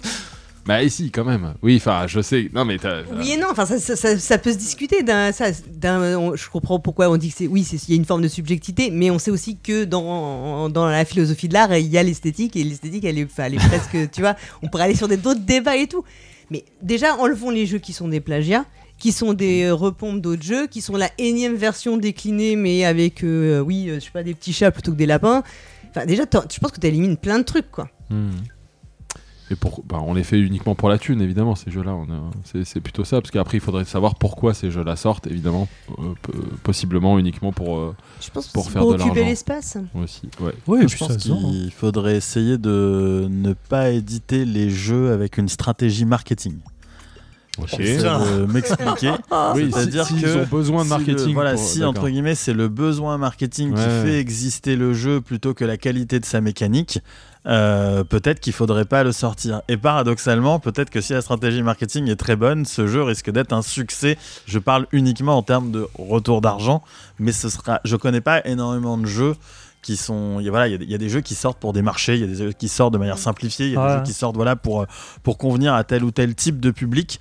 Euh, est-ce que c'est une bonne chose euh, ou pas? Moi, je pense que c'est peut-être des jeux qu'on devrait essayer d'éviter. On devrait essayer de rester dans la qualité première du produit et de se dire je crois en ce jeu avec le droit de se planter plutôt que de se dire je crois en, en cet objet marketing que je suis en train de créer. Euh, voilà.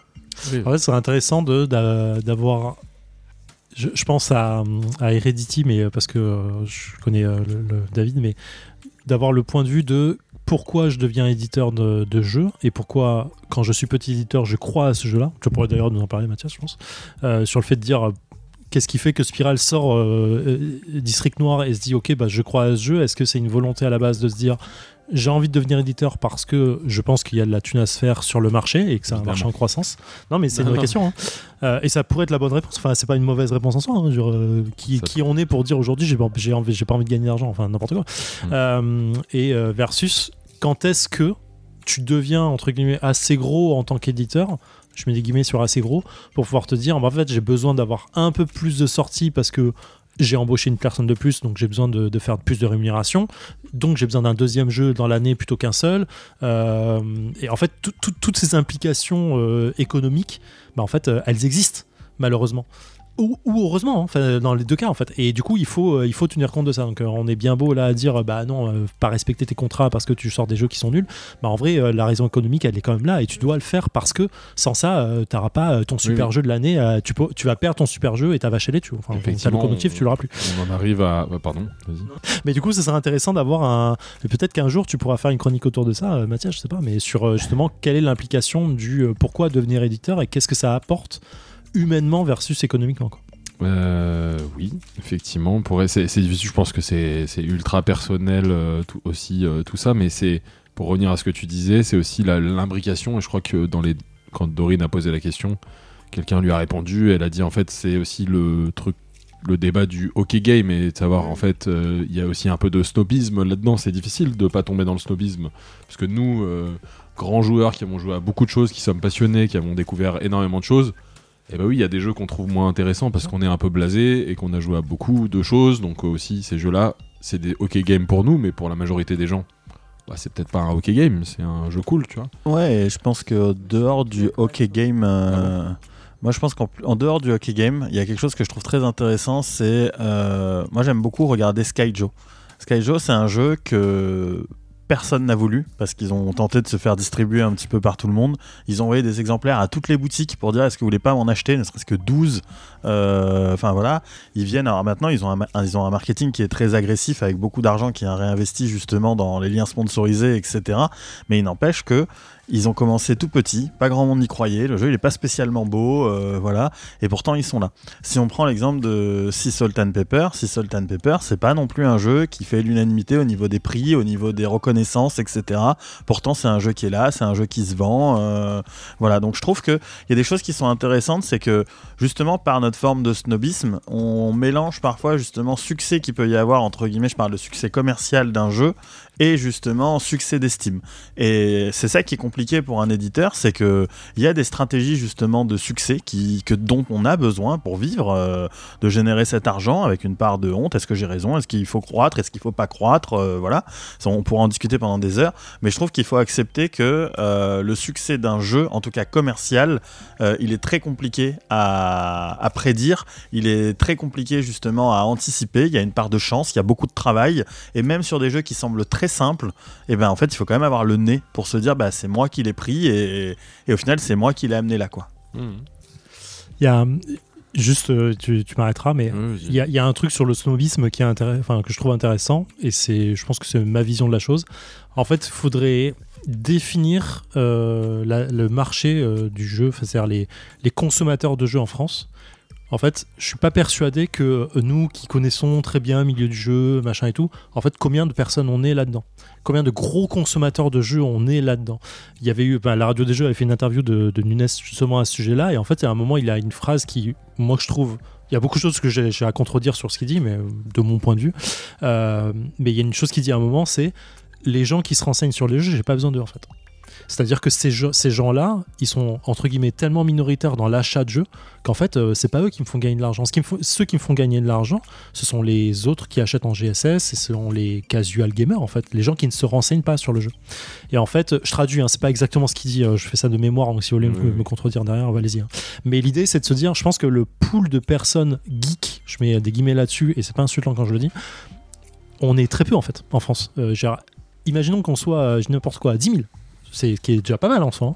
Euh, en fait, on est très peu sur un jeu qui se vend à 50 000 exemplaires ou un truc comme ça. Donc en fait, l'idée, euh, c'est un peu. Et on n'est pas 10 000 à acheter le même jeu. Donc ce que je veux dire, c'est que hum, il y a, je pense qu'il faut décorréler le côté snobisme de oh bah, Skijo, c'est peut-être euh, pas un jeu qu'on aime autour de la table. En vrai, il se vend très bien aujourd'hui parce que monsieur, madame, tout le monde, en fait, bah, ils aiment bien jouer à ça le soir une fois par semaine. Quoi. Et du coup, il y a une forme de d'équilibre à trouver un peu là-dessus. Parfait. Je vois que tout le monde dit oui autour de la table, mais il dit pas au micro, moi ça me fait plaisir. Hein, jamais, jamais. qui disait je suis pas du tout d'accord avec toi euh, tout à l'heure, mais c'était sur un autre euh, ah, sujet. Ouais, ouais c'est pour mais ça. Moi, je suis d'autant plus d'accord avec ce qu'il dit qu'on en revient à cette notion justement de premier cercle, c'est-à-dire qu'actuellement, les éditeurs de jeux, avec le budget qu'ils ont à mettre dans la communication, bah, c'est cool. Ils vont faire un canapé chez Martin, euh, ils vont envoyer une boîte à Pénélope, ils vont. Enfin, je, schématise un petit peu et je réduis le, le spectre, mais, mais je veux dire, ils n'ont pas la capacité à aller très loin en termes de personnes qui touchent. Par contre, ils vont faire jouer des gens. Et c'est ce dont on parlait par rapport à ces fameux jeux à 3000 pièces qui sont pas diffusés. C'est parce que les 3000 connaisseurs qui l'ont acheté, eh ben, ils se rendent compte qu'ils ont acheté un jeu pas ouf. Et ce jeu pas ouf, en fait, il a pas de diffusion, pas de bouche à oreille. À l'inverse, justement, d'autres jeux euh, ont de la diffusion, ont du bouche à oreille, vont au-delà de ce cercle des connaisseurs. Et il a raison, Marc, en disant que c'est là qu'est l'argent. L'argent, il est quand le jeu va se diffuser à grande échelle et que euh, ce bouche à oreille, en fait, il s'amplifie de manière exponentielle parce que les ventes justement des aventuriers du rail, de Catan, etc., elles explosent, elles sont pas en train de réduire, c'est des ventes qui augmentent euh, malgré des volumes qui sont eux-mêmes toujours plus grands. Donc ça, serait, euh, ça serait un débat trop large, mais en plus c'est des jeux qui, enfin je veux dire, t'as plus rien à faire. Non, ça, se vend tout seul. Euh, Ils font encore du travail, il y a beaucoup de choses pour le soutenir, peu, oui, de rien. Sûr, mais, voilà, c'est peut-être là justement où le distributeur va beaucoup faire, d'ailleurs. Ça marche. Et eh ben, il y aura sûrement d'autres chroniques euh, sur euh, tous les sujets qu'on a évoqués ce soir. Euh, ça y est, c'est la fin du troisième épisode. Merci à toutes et à tous de nous avoir écoutés. Merci à tous les trois, Paul Gara, Gauthier, Zéphiriel. Et rendez-vous très bientôt au grand complet, j'espère. Salut à tous. Salut.